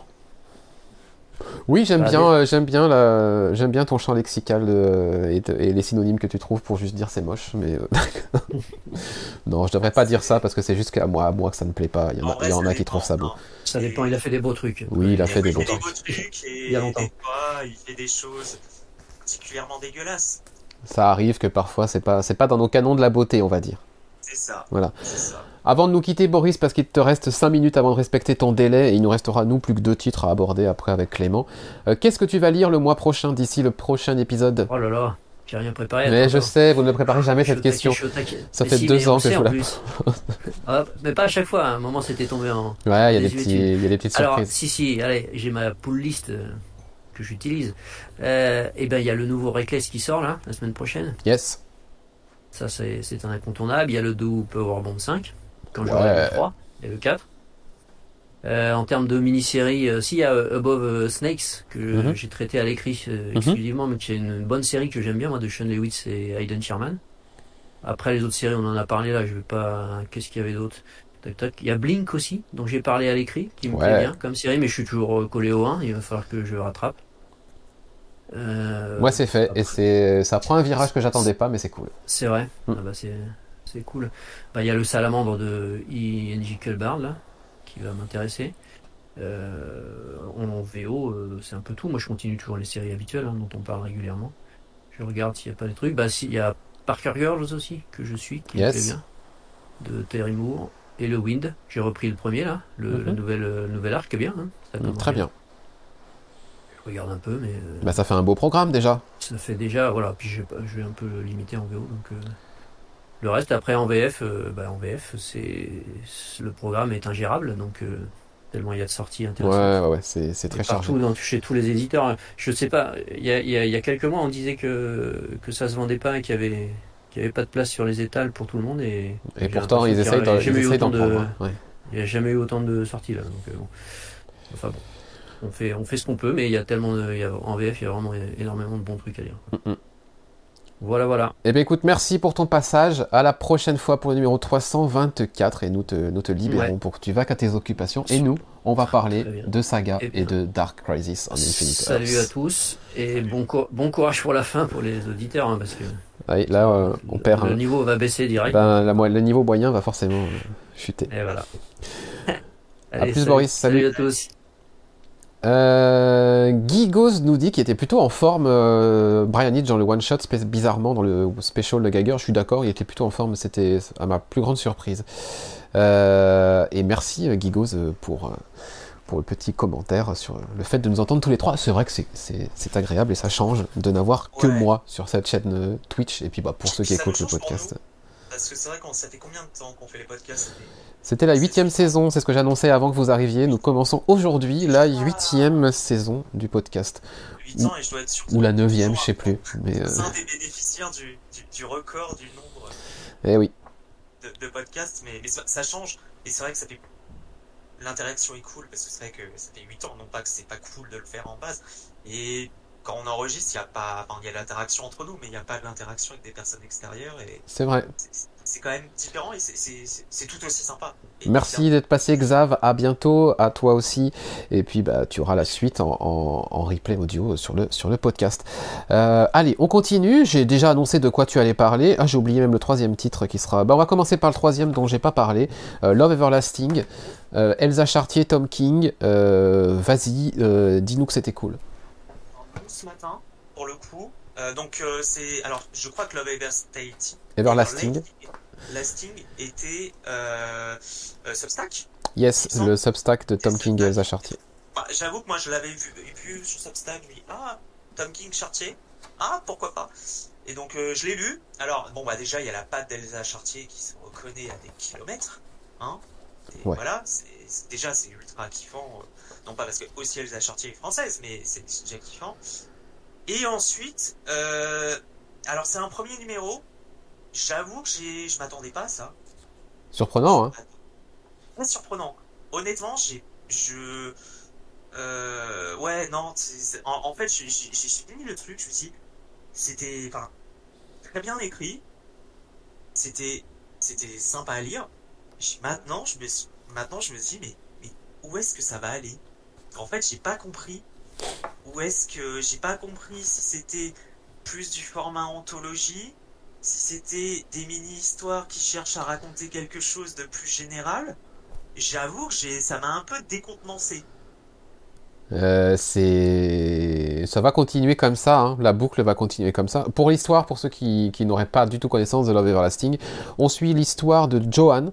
Joanne qui est une jeune femme euh, qui vit une histoire d'amour avec George, son patron, qui est maqué avec euh, sa meilleure amie, triangle amoureux, histoire d'amour euh, classique, euh, dans, un, dans une Amérique des années 40, euh, je dirais, 30-40. Euh, 30-40, ouais, vu le contexte, du, un moment de ce qui se passe, ouais, je me suis dit, oh, c'est pas très féministe tout ça. Non, non, non, clairement pas. et puis après, on va retrouver la même Joan dans une, dans une autre histoire d'amour avec un autre mec Sauf qu'au moment où elle va embrasser ce mec-là, elle euh, elle l'appelle par le prénom du premier, qui était George. Et, euh, et, on se rend compte que, euh, bah, en fait, elle est dans une boucle, et en boucle, elle va vivre des histoires d'amour. En boucle. Sauf qu'elle va se rappeler des précédentes. Et, et elle a l'air d'être condamnée un peu à la un jour sans fin à revivre. compris, mais du coup, tu le doute. Voilà, elle est condamnée un peu à la un jour sans fin à revivre les mêmes. Enfin, pas les mêmes choses, parce que à chaque fois, c'est des personnages, des contextes, des époques différentes. Mais malgré tout, euh, bah, elle se trouve à chaque fois à tomber amoureuse d'un mec assez inaccessible. Euh, et puis au, moment où la, situation se résout, et ben bim, on est reparti pour un nouveau truc. Et euh, il y a, de quoi péter un câble. Il y a de quoi péter un câble. Et moi, et moi, j'attends ce moment-là où elle devrait péter un câble à un moment ou un autre dans la série. Ouais, Mais c'est surprenant. Très surprenant. Et j'ai envie de dire encore plus surprenant. Et ça, les deux dernières pages. Enfin. Yes qui te donne envie de continuer parce que tu te dis, bah, il y a les histoires de boucle. Et mm. en fait, une nouvelle boucle, et puis en fait, euh, ah, ok. Eh oui. Et, ça, c'est un coup de force pour le coup. Honnêtement, c'est de ce point de vue-là, c'est un coup de force de Tom King et Chartier. C'est fait ça et, et, le style de Chartier, euh, je trouve, euh, va parfaitement Ah oui, ça colle. Ça, ça colle de ça fou. colle complètement. Donc, euh, ouais, décompensé, je m'attendais pas du tout à ça. Je m'attendais à un truc. euh, bah, on se doute, le titre, on, on se doute de ce qui se passe, mais euh, de quoi ça va parler. Mais je Mhm. m'attendais à un truc assez romantique et tout ça, mais curiosité en fait. Et tu te retrouves sur un truc qui a l'air finalement assez, a l'air assez conceptuel. Moi, je Ouais. m'attends à ce qu'il y ait un sous-texte euh, à terme féministe. euh, vous voyez pas de critique hein, dans ce que je dis. Euh, ouais, c'est très surprenant. C'est, j'ai lu le truc, j'ai dit waouh, waouh, waouh, waouh, qu'est-ce que, qu'est-ce que c'est que ça? Euh, Mais généralement, quand on termine une lecture comme ça, c'est que c'est pas mauvais. Ouais, ouais, ouais. Non, non, c'est euh, c'est agréable. C'est agréable. Ouais, ouais. À suivre donc pour euh, Love Everlasting.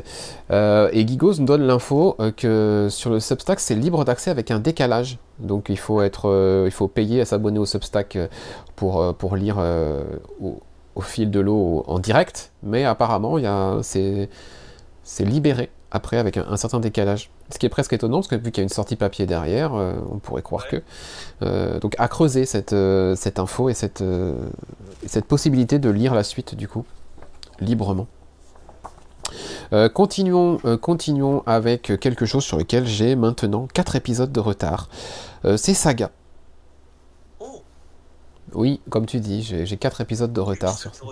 J'ai lu les deux premiers du nouvel arc, le dixième, Ouais.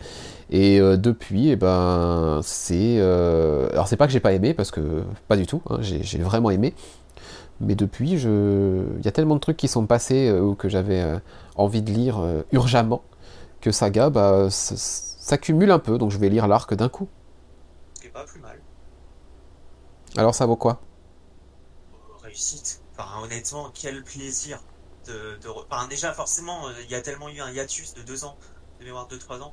Euh, Ouais, on est plus sur 3-4, déjà. 3-4, ouais, c'est c'est vrai. Moi et Jean- Jean-Michel à peu près. Hein, Ouais, c'est ça.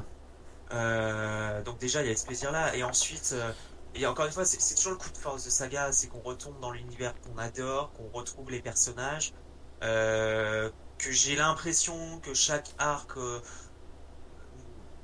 ne baisse pas en qualité, il y a toujours de la qualité. Et sans doute, ce qui fait Saga, c'est que je suis jamais déçu. Je suis jamais déçu. Tu, tu sens qu'ils savent où il veut aller, qu'il y a un amour pour les personnages et tous les personnages et, et des rebondissements et vraiment c'est un enfin à l'heure du comics mainstream à l'heure des trucs on a l'impression que c'est stéréotypé qu'on est toujours sur les mêmes ressorts. Lire saga c'est toujours une bouffée d'air frais. Et, et la fin de cet arc euh, bah voilà c'est enfin je vais pas spoiler mais encore une fois du enfin pas du teasing mais du petit cliffhanger comme on aime on se dit merde où est-ce qu'ils vont aller? Dans quoi on va se diriger? Et, et honnêtement, euh, puis il y, a une- il y a une scène, moi, qui. Enfin voilà, il y a une scène dans la fin de cet arc qui est.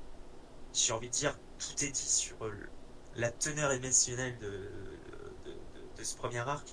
C'est. enfin, Gigos a, a lâché sa larmichette, nous dit-il sur la Ouais, fin. non, mais c'est ça. Sur, euh, donc, le, je pense que Gigos fait référence au tome 10. Oui, il a lu en VF hier. Euh, bah ouais, ouais, non, mais carrément. Sur, moi, en l'occurrence, quand je parle de ça, c'est, je pense qu'on pense à la même chose. Où je me dis, ah la vache, putain, non, quand même. Si encore une fois, on- enfin, il y a une affection particulière avec les personnages. Euh, et et l'arc, ne, la fin de cet arc ne, ne dénoue pas la règle. Et vraiment, c'est. Mais enfin, saga, c'est voilà. Enfin, je pense qu'honnêtement, d'habitude, je n'achète rarement les ce que ce que je lis en VO en VF. Et saga, étant donné que j'ai surtout découvrir et grâce notamment à Comic Stories, euh, cette euh, cette série-là, je pense que je vais je vais relire le tome en VF parce que c'est un must. Enfin, c'est un must et et c'est ouais, une réussite et et et, et honnêtement, il y a toujours une part de moi qui espère qu'une chose, c'est qu'à un moment donné, ça va être adapté, je ne sais quel support, mais que ça mériterait une adaptation. Alors évidemment, qui est, qui est ultra fidèle à l'homme, mais ça mériterait tellement une, une, une adaptation parce qu'il y aurait tellement matière à faire. Et ouais, non, c'est toujours, c'est une réussite et j'ai hâte euh, que le nouvel arc commence. Donc, euh, qui a été annoncé qu'ils allaient faire un petit hiatus euh, jusqu'en janvier. Donc ça reprend en janvier, mais Mm. réussite totale. Réussite totale. Le numéro 60, je me doute pas qu'il soit émotionnel parce qu'il y a un truc sur les couvertures qui ne trompe pas. Euh, quand les couvertures nous montrent des photos où on, on le style d'une photo de famille notamment, Ouais. euh, moi je m'attends à un truc émotionnel parce qu'à chaque fois ça a été le cas sur, euh, sur Saga. Et là je vois, je vois des, photos un peu en style photomaton et je me dis ah il y a un truc qui va me toucher. Quand on lit le, quand on lit le, on a lu le numéro, euh, on comprend pourquoi. Ok, et eh ben j'ai hâte. Et ouais, non, c'est à lire, mais je pense qu'honnêtement, euh, lire Saga d'une traite, l'arc c'est très bien aussi, et je pense que ça rajoute encore plus en teneur. Cool. Eh bien, terminons euh, ce 323e numéro de Comic Stories euh, avec euh, le gros morceau qui s'appelait Dark Crisis et qui maintenant s'appelle Dark Crisis on Infinite Earth. J'ai ressorti tous les numéros, du coup, on en est à 5 publiés. je te laisse nous faire une. Tu en as lu jusqu'à combien? Je crois que je suis au 4. Ok. Le 5 est sorti. Cette semaine, je crois. Ouais. Ouais, donc je l'ai pas encore. Ou la semaine dernière, je sais plus. Bref. J'ai lu le 4. Ok, donc euh, je vais faire défiler un petit peu des images comme depuis le début de l'épisode, et puis euh, je te laisse nous, balayer un petit peu ces quatre épisodes. Euh, est-ce que ça t'enthousiasme, tout ça, tout ça? Je vais, vais pas, je vais pas aller dans le, dans le ouais, c'est mieux. Je vais clairement, je vais pas spoiler l'histoire. maintenant, la question, est-ce qu'on est vraiment face à une crise Parce que après tout, on peut toujours craindre ça, qu'on vend le truc comme une crise, et que ça, ce n'est pas le cas. Alors, clairement, j'ai trouvé le début longué les choses, Williamson prend le temps d'installer. Donc c'est écrit par Williamson et c'est dessiné par Daniel Sampere quand même, on va lui rendre hommage parce que... Les, dessins sont géniaux, enfin, Sampere, voilà, il n'y a, pas à dire, euh, génial, enfin voilà. Williamson prend le temps d'installer les choses, vraiment. Premier numéro, installation. Deuxième numéro, ça monte en puissance, mais il y a encore de l'installation. au début, je me dis, bon, on atteint quand même le l'aspect crisis, quoi. Et en fait, à partir du numéro 3, bon, bah, ça démarre vraiment. Et là, je me dis, ok, ok. Donc là, on assiste vraiment à ce qui va se passer. Euh, on va avoir une crise. Et effectivement, à la lecture du quatrième numéro, euh, ok, d'accord. Ok, les enjeux sont posés. Là, on assiste à quelque chose. Et, et du coup, ce qui me fait qu'à la lecture du quatrième numéro, j'ai ah bah oui, oui, là, j'ai envie de voir la suite. Parce qu'effectivement, il y a... Euh, alors, Williamson maîtrise parfaitement les codes. Hein très référencé, ultra référencé à ce qui s'est fait avant. Euh, on est vraiment dans la l'archétype des crises. Je en regarde en même temps ce que tu montres. On est vraiment dans l'archétype des crises. Et, ouais, ouais, ouais. Quelque chose est en train de se faire. Quelque chose est en train de se faire. Et quand j'ai fermé ce quatrième numéro, je me suis dit, ok, c'est bon, il nous manque pas. On assiste vraiment à une crise. Et je suis très curieux de voir à quoi ça va aboutir. Alors évidemment, euh, d'ici avec les sollicitations, nous, a spoilé un, nous en spoilé un, un chouïa, mais il y a de l'ambition. Il y a de l'ambition. Et quand je lis ce la fin de ce quatrième numéro, bah, je me demande bien à quoi ça va aboutir à terme. Parce que si on suit le quatrième numéro, euh, Et ouais. C'est changement de. Comment dire on change, de, on, change de paradigme, on va dire. Oui, oui, c'est ça, on change de paradigme. Et je dirais même, ça s'assoit quand même sur ce qui s'est fait depuis euh, une dizaine d'années. Ouais, même un peu plus, ouais. Même un peu plus, 11-12 ans. 11-12 ans, on change de paradigme, ça s'assoit un peu sur ce qui s'est fait depuis 12 ans sur euh, DC. Donc, euh, je suis assez curieux. Mais après, hormis ça, ce qui fait plaisir, c'est qu'on a les codes, on a les éléments qu'on connaît bien quand il y a de la crise, c'est d'ici, je dirais par exemple Aria. Euh, donc euh, pour le moment c'est une réussite. Je trouve que c'est une réussite, j'avais peur. Franchement j'avais peur sur le début de la crise. J'avais peur et là les quatre euh, numéros m'ont fait que ouais, ouais, ouais, ouais, ouais. Euh, effectivement, j'ai pas l'impression qu'on nous mente. Maintenant, faut voir à quoi ça va aboutir. Mais pour le moment, je suis en passe de me dire oui, on assiste à quelque chose. Quelque chose un peu, j'avais un peu de mal de voir l'aspect historique du truc sur l'univers. Maintenant, ouais, ouais, la Dark Crisis peut bien porter son nom. J'ai pas eu, j'ai pas le sentiment, contrairement à il y a encore de un ou deux mois, qu'on nous demandait le truc, euh, que c'était du marketing, quoi. Mhm. Là, j'ai l'impression qu'il y a une ambition derrière.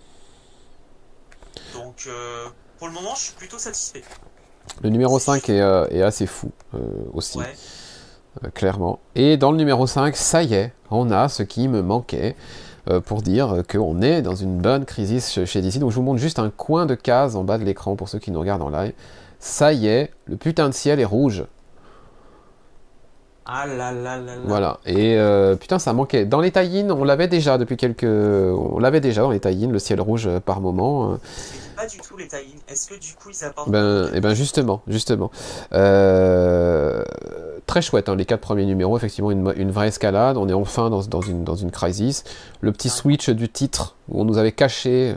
C'est ce qu'ils nous disent. Hein. On, on, vous avait caché que Dark Crisis était en fait Dark Crisis on Infinite Earth et on vous le révèle au moment où sort le numéro 4.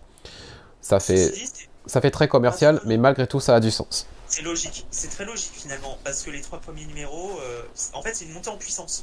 Et les trois premiers numéros, on n'imagine pas. Enfin, ce sous-titre n'aurait aucun sens avec les trois premiers numéros, et au moment du quatrième, nous révéler le vrai titre en nous disant, euh, voilà, euh, ça s'appelle Dark Crisis on Infinite Earth, parce que le numéro 4, et parce que, parce que, ouais, ok, bon, pourquoi pas. Et les tie du coup, parce que je, je, je, pensais bien que tu n'avais pas lu les tie que moi je les, je, les, je les suis parce que, parce que Crisis et parce que celle-ci m'intéresse bien et dirigée par Williamson.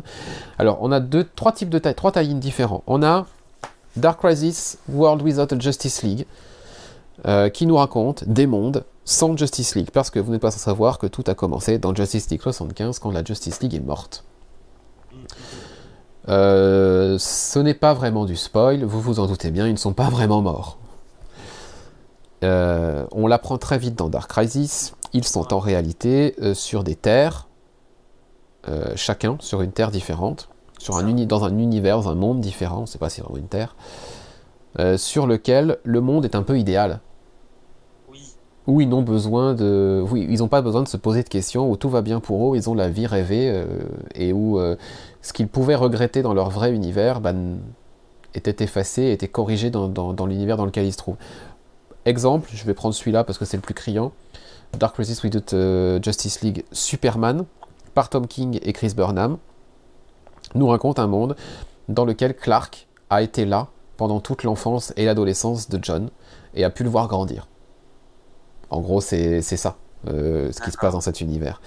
Et euh, il est très touchant cet épisode parce qu'on voit vraiment la, on voit vraiment John grandir comme on l'a rarement vu, se poser des questions, euh, vivre son adolescence, euh, questionner même son père par rapport au fait que mais tu te rends compte, on les entend tous souffrir et on fait rien et, et lui il aurait envie d'agir pour tout le monde et de sauver tout le monde parce qu'il les entend ses voix et ses cris. Et le, passage de l'adolescence de, John là est vraiment très très bien ressenti, très bien écrit. Et ben voilà, et, et, on se rend compte au fur et à mesure que, et c'est Clark qui le dit lui-même, bah, tout va bien sur ce monde-là, hein. j'étais là pour mon fils. Donc pourquoi j'aurais envie de, le quitter en fait? Et en fait, chaque héros est placé dans un univers comme ça, et chaque one-shot, du coup, bah, nous montre un peu dans quel univers on les a placés. Et, euh, et à chaque fois, il y a un petit backup. Donc dans le Superman, on a Aquaman. Dans le numéro consacré à Green Lantern, on a une histoire sur Hawk Girl. Et dans celui de Wonder Woman, on a une histoire sur Martian Manhunter et ainsi de suite. On a Green Arrow qui arrive aussi, euh, bref. Donc ça c'est plutôt pas mal. Euh, pour le coup avec la série principale. Ça, ça voilà. Ça, fait, ça, explore un truc de la série principale qui, n'est qui, est, pas qui est pas indispensable.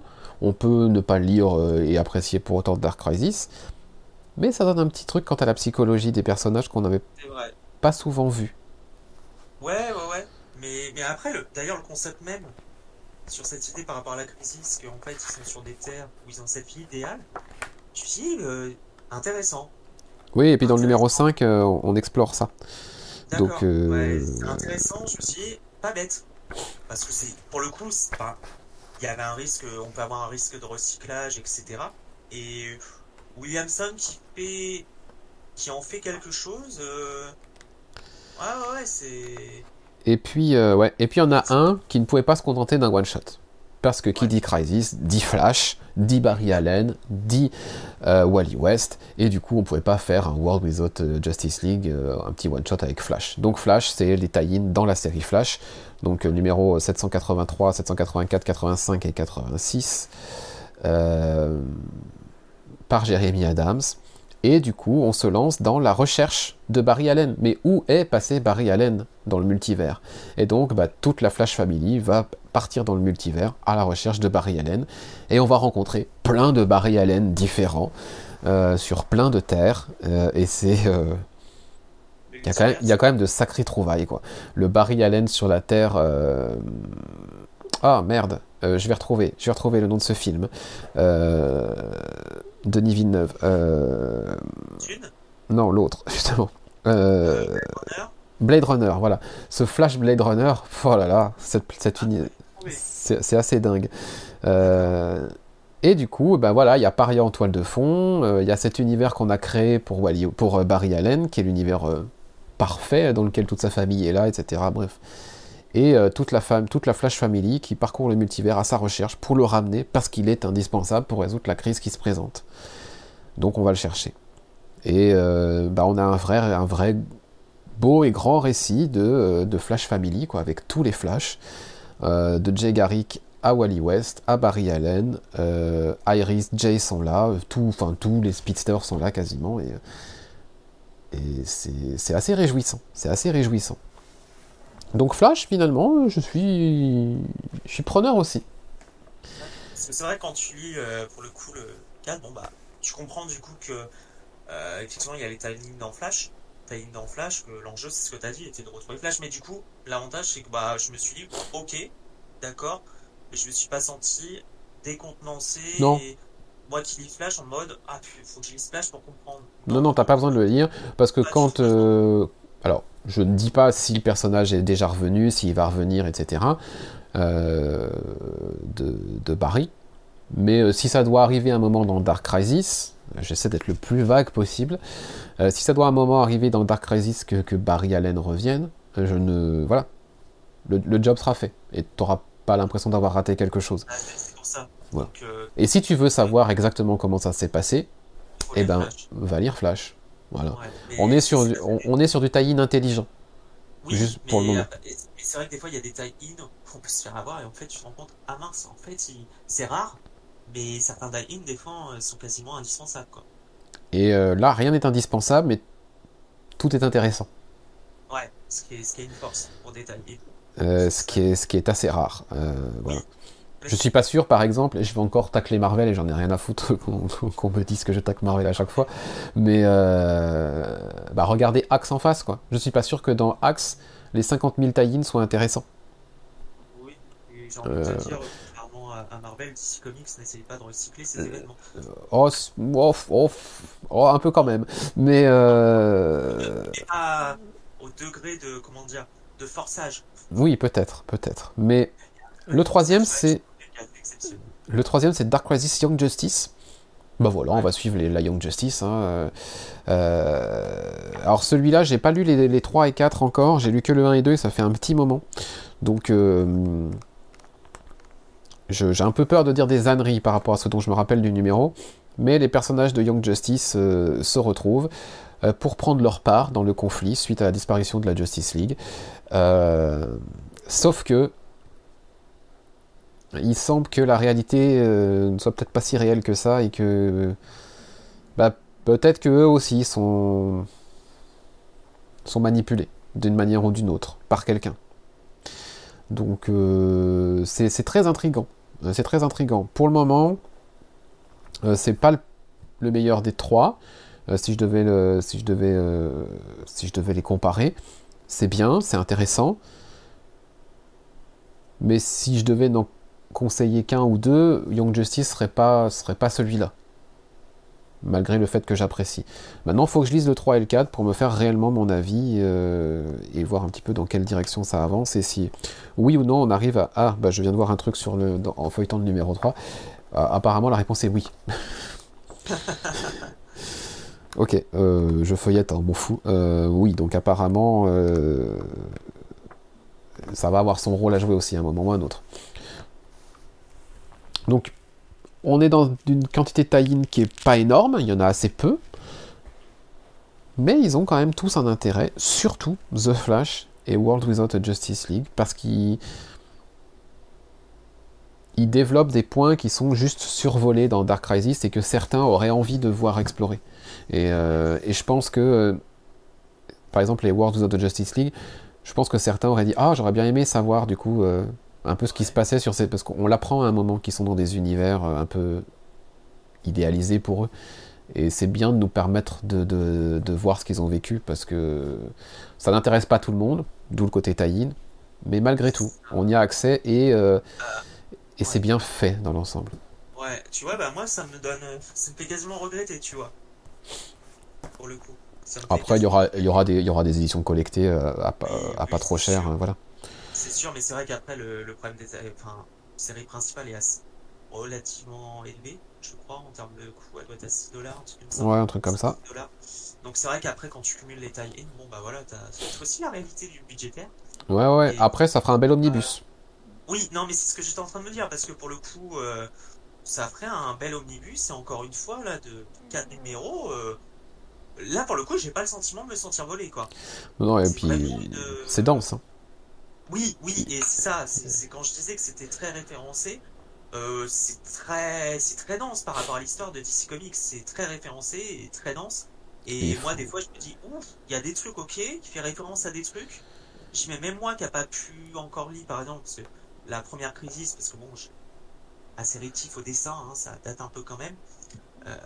Elle est indispensable, à mon sens. Oui, non, mais c'est un Bah, pour, euh, pour vraiment apprécier euh, celui, cette, cette, Dark Crisis en Infinite Earth. Ah, oui, complètement. Euh, elle est indispensable. enfin, je suis quand même. Heureusement que j'ai les connaissances. Mais, mais typiquement, c'est tellement dense que par exemple, je dirais à quel, un pote qui découvre, je dis, bah là, il y a une crise qui est en train de se passer aux États-Unis, avec les chez DC, donc c'est trop cool. Mais par contre, clairement, et c'est là d'ailleurs où ça montre aussi que c'est une réussite du point de vue de la crise c'est que c'est pas le lecteur amateur qui va pouvoir te lire ça. Ou qui va pouvoir lire le truc et saisir toutes les subtilités. Parce qu'en en l'occurrence, il y a énormément de subtilités dans, dans la Dark Crisis. Ce qui fait que c'est une réussite. C'est un warning à mettre pour les gens. Attention, sachez que si vous voulez vous lancer dans Dark Crisis en Infinite Earth, ça va vous demander un certain effort, soit de recherche, soit de mémoire, parce qu'effectivement, il y a quand même beaucoup de choses qui sont placées là, beaucoup de concepts qui sont ramenés. Euh, vous pouvez vous sentir paumé.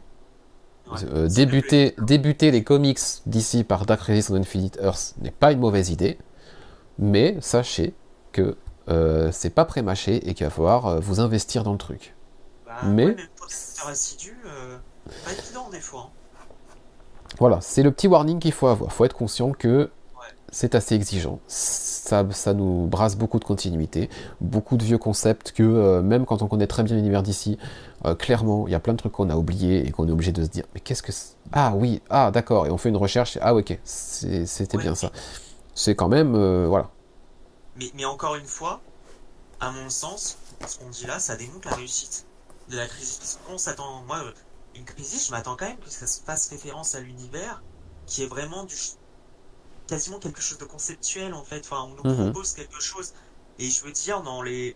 Euh, alors, j'ai pu souvenir, mais sur les derniers gros events qu'on nous avait vendus, euh, honnêtement, bon, c'était quand même globalement. Euh, de ce côté-là, c'était assez foiré. Enfin, le, moi, le, alors, le.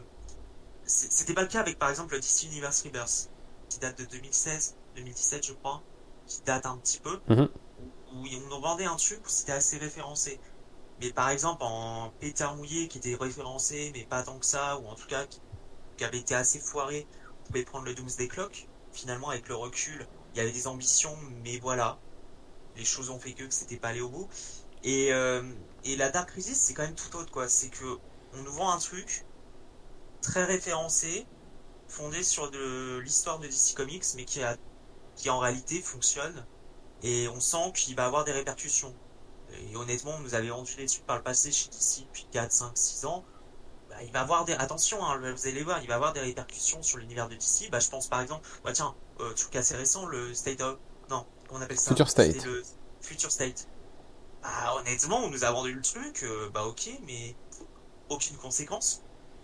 Mm-hmm, c'est plus.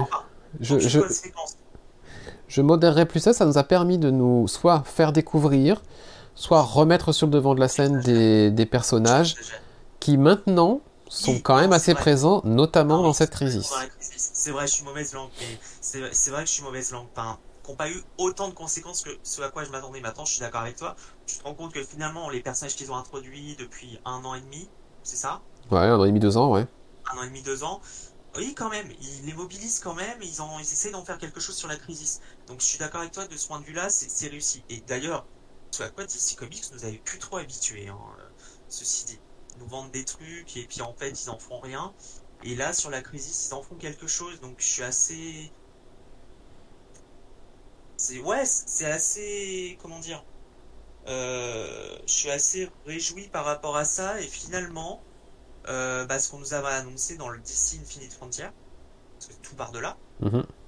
Euh, bah, pour le moment, euh, ouais, on nous a pas menti et il y a une vraie cohérence. Ouais, ouais. Et je pense qu'on pourra vendre le truc comme étant le DC Infinite Frontier était là pour relancer quelque chose dans l'univers DC, mais en réalité, il était là pour aboutir à une crise qui va redéfinir l'univers de DC Comics. Bah, quand Alors. on lit les quatre premiers numéros, Ça, on verra si ça va vraiment redéfinir ou pas, parce que ça va vraiment redéfinir. justement, c'est ce que j'allais dire. euh, On ne sait pas encore vraiment, parce que là, dans l'épisode, enfin, dans l'épisode 4, on se dit, ok, ça va dans ce sens-là.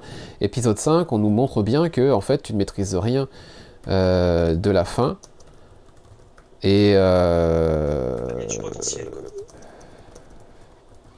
et du coup, bien malin, euh, qui pourra définir la fin et les conséquences. quoi. Donc euh, voilà. Euh, merci Eddie d'être passé à, tout, bientôt. Bon dimanche à toi aussi.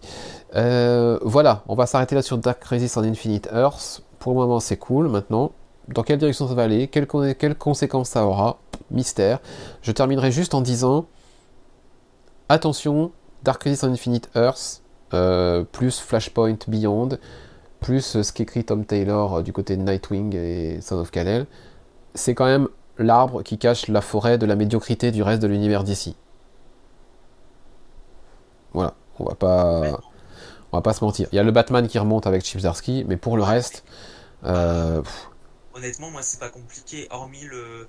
On n'en a pas parlé, mais hormis ce qui sort à part White Knight, euh, ce que fait Taylor, euh, Dark Knight of Steel, moi, je ne lis que la Crisis, que Batman, que Nightwing. et tu as, et tu as fait le tour. hein. Il y a le, le reste. euh, Et Superman, parce qu'au bout d'un moment, je me limite, même si euh, Superman, évidemment, est, est excellent. J'avais lu le, le- premier tome. Mais pour le reste, honnêtement, ouais, je pense qu'effectivement, euh, tu résumes très bien les choses. Du côté de DC Comics, ça reste euh, très médiocre. On n'a pas de série principale, hormis ces personnages-là, ce qui est un problème d'ailleurs, qui portent l'univers. Alors après, c'est bien, hein, ça nous permet d'avoir une crisis très en avant et qui ressort vraiment du lot. euh. C'est un problème quand tu t'arrêtes, euh, quand tu es obligé de t'arrêter à 2-3 personnages, quoi. Parce que tu pourrais faire très bonnes choses avec euh, d'autres personnages. Après tout ce qui, ce qui avait été fait, hein, tu prenais un moment, bon, on va encore dire, je fais du forçage. Et on a eu dans l'histoire d'ici les preuves qu'on pouvait faire des très bonnes choses avec des personnages qui n'étaient pas forcément euh, les plus en vogue. hein. Je pensais à, à Green. Euh, quand en 2007, euh, quand l'émir est arrivé là, bon bah c'était une grosse surprise. Mais encore une fois, euh, c'est une exception. Parce qu'effectivement, actuellement, euh, hormis deux trois titres qui te permettent de porter d'ici, c'est plus que médiocre. Euh, j'ai et- l'impression globalement que je lis pas Marvel, mais j'ai quand même le sentiment que ça se ressent aussi. euh, c'est un peu la même chose chez Marvel aussi. Ellie nous glisse le Superman de Kennedy Johnson. Je l'ai encore pas lu celui-là. J'ai énormément de retard. J'ai lu que les premiers épisodes. Il faut que je me les fasse avant le Kal-El Returns, mais euh, il nous dit que c'est très bien aussi. Et puis Gigo souligne Human Target. Donc pour ceux qui veulent lire euh, pas... des choses assez cool chez DC, apparemment. Voilà, vous avez deux, deux recos là de, de Gigos et de et de Ellie. Euh, à, confi- à confirmer pour Superman puisque je le lirai, euh, je le Je lirai prochainement. assez, je suis assez, ouais, je suis assez curieux de voir quelles seront les conséquences de la crise, surtout qu'on nous vend le truc quand même. euh, Ouais. Qu'on nous vend le truc sur, alors je crois sur le numéro de décembre ou le dernier, l'intitulé du, du dernier numéro de, de, de la crise, c'est Dawn of the DCU. Bon, Et Boris confirme que Superman, donc je pense Son of Kal-El, puisqu'il en a fait une review il y a peu de temps, est cool, et que Flash est cool, et je viens d'en parler, effectivement, euh, c'est- c'est sympathique. Voilà, et oui, Boris est de retour euh, à l'écrit dans le chat cette fois-ci. Eh bien, voilà, on a terminé, euh, tu nous surveilles, ouais, c'est ça, euh, Who Watches the Watchmen? On en a terminé du programme de ce 323e Comic Stories. Et toi, Clément, que vas-tu lire le mois prochain d'ici le prochain épisode? Alors déjà j'ai encore en, du, du retard à rattraper, je vais avoir les temps Hand Yes, à moi aussi. lire, Mindset, je n'ai pas encore commencé. Très chouette. Euh, alors, Star Henge, là, le, comics expérimental que tu nous avais vendu, que je vais à lire. J'ai hâte de voir. ouais, je suis assez curieux, je suis assez curieux, j'ai pas encore eu le temps de, de le lire. alors, Batman White Knight, qui continue sur sa lancée. Mm-hmm qui, qui, qui est très bien. Enfin, moi, j'aime beaucoup cet univers. Cet univers, évidemment, il va avoir la reprise. Et là, je suis assez curieux de Star Wars, la Haute République, mhm. où là, on fait un bond de 150 ans avant euh, ce qui s'est passé euh, pendant un an dans la sphère comics de Marvel, donc toujours en lien avec le cross-média. Donc, je suis assez assez curieux là aussi de voir ce qu'on va pouvoir nous dire. Euh, il semblerait qu'il y ait des petites rêves à ce qu'on a connu dans ce qu'on n'aurait pas aimé voir dans dans, le Star Wars post-logie. Euh, le Vanish, euh, aussi commencé, ça va être pas mal le Bon Orcade, Mythos, parce qu'il y a mhm. un TD à, lire et tout ça. Euh, et finalement, je vais pas commencer forcément de nouveaux titres, mais ça va être plus dans la continuité. Donc, commencer Vanish, continuer à lire Nightwing. Je n'en ai pas parlé, mais excellent, excellentissime ce qui se fait, ce qui s'est fait actuellement sur le dernier numéro que j'ai lu. et puis évidemment, le retour de I Hate Fairyland, Ouais, ouais, ouais, ouais, ouais. J'ai failli passer à côté et quand j'ai vu le truc, j'avais tellement aimé le, la première série, je me dis qu'est-ce qui va nous pondre le père Scotty Young pour nous faire la suite après 4-5 euh, ans? Ouais. assez curieux. Euh, et après, euh, ouais, des bons programmes quoi, parce que Dark Knight of Steel va reprendre la série principale. Yes. donc, donc je suis assez curieux. Et aussi, parce que c'est vrai que j'ai précommandé aussi, le Justice euh, Society of America. Avec le retour de Stargirl et tout ça, ouais, ouais, ouais. Ouais, et surtout Jump Jones. Mhm. Donc là, j'avoue, quand on voit Jump Jones qui fait revenir la GSA, on peut pas quand même. Donc là, là, on est plus sur novembre. Hein. Oui, c'est vrai, c'est novembre. Ce sera plus novembre. J'anticipe un peu. Mais, euh, mais j'ai pas prévu une nouvelle série. Ok. Une série habituelle. Très bien. Mais du, du, lourd et la VF pour le moment. Euh, j'ai pas certaines choses à lire, mais ça, ça va quand même pas mal, euh, pas mal de choses. Ok. Eh bien, vous l'avez compris, ça nous fait un bien beau programme pour le 324e épisode de Comic Stories qui aura lieu, euh, si tout va bien, à la fin du mois d'octobre, début novembre. Euh, on va pas s'engager sur, euh, sur une date ni sur un délai, mais on va être sur, euh, quelque chose comme ça. surveillez les publications sur la version écrite comicstories.fr avec toutes les chroniques, les reviews de Boris et, mon retour aussi sur la version écrite qui se prépare pour dans quelques semaines. Euh, et puis le podcast, donc 324 dans quelques semaines. Merci de nous avoir écoutés, que ce soit en replay, si vous nous avez écoutés euh, sur les plateformes de podcast habituelles. Euh, merci à ceux qui étaient présents en live d'avoir assisté à, à cette diffusion en live et d'avoir interagi surtout avec nous. Ça a une vraie valeur ajoutée. merci beaucoup. merci Clément, merci Boris. Et puis à dans à peu près un mois du coup. D'ici là, bonne lecture. Salut. Bonne lecture.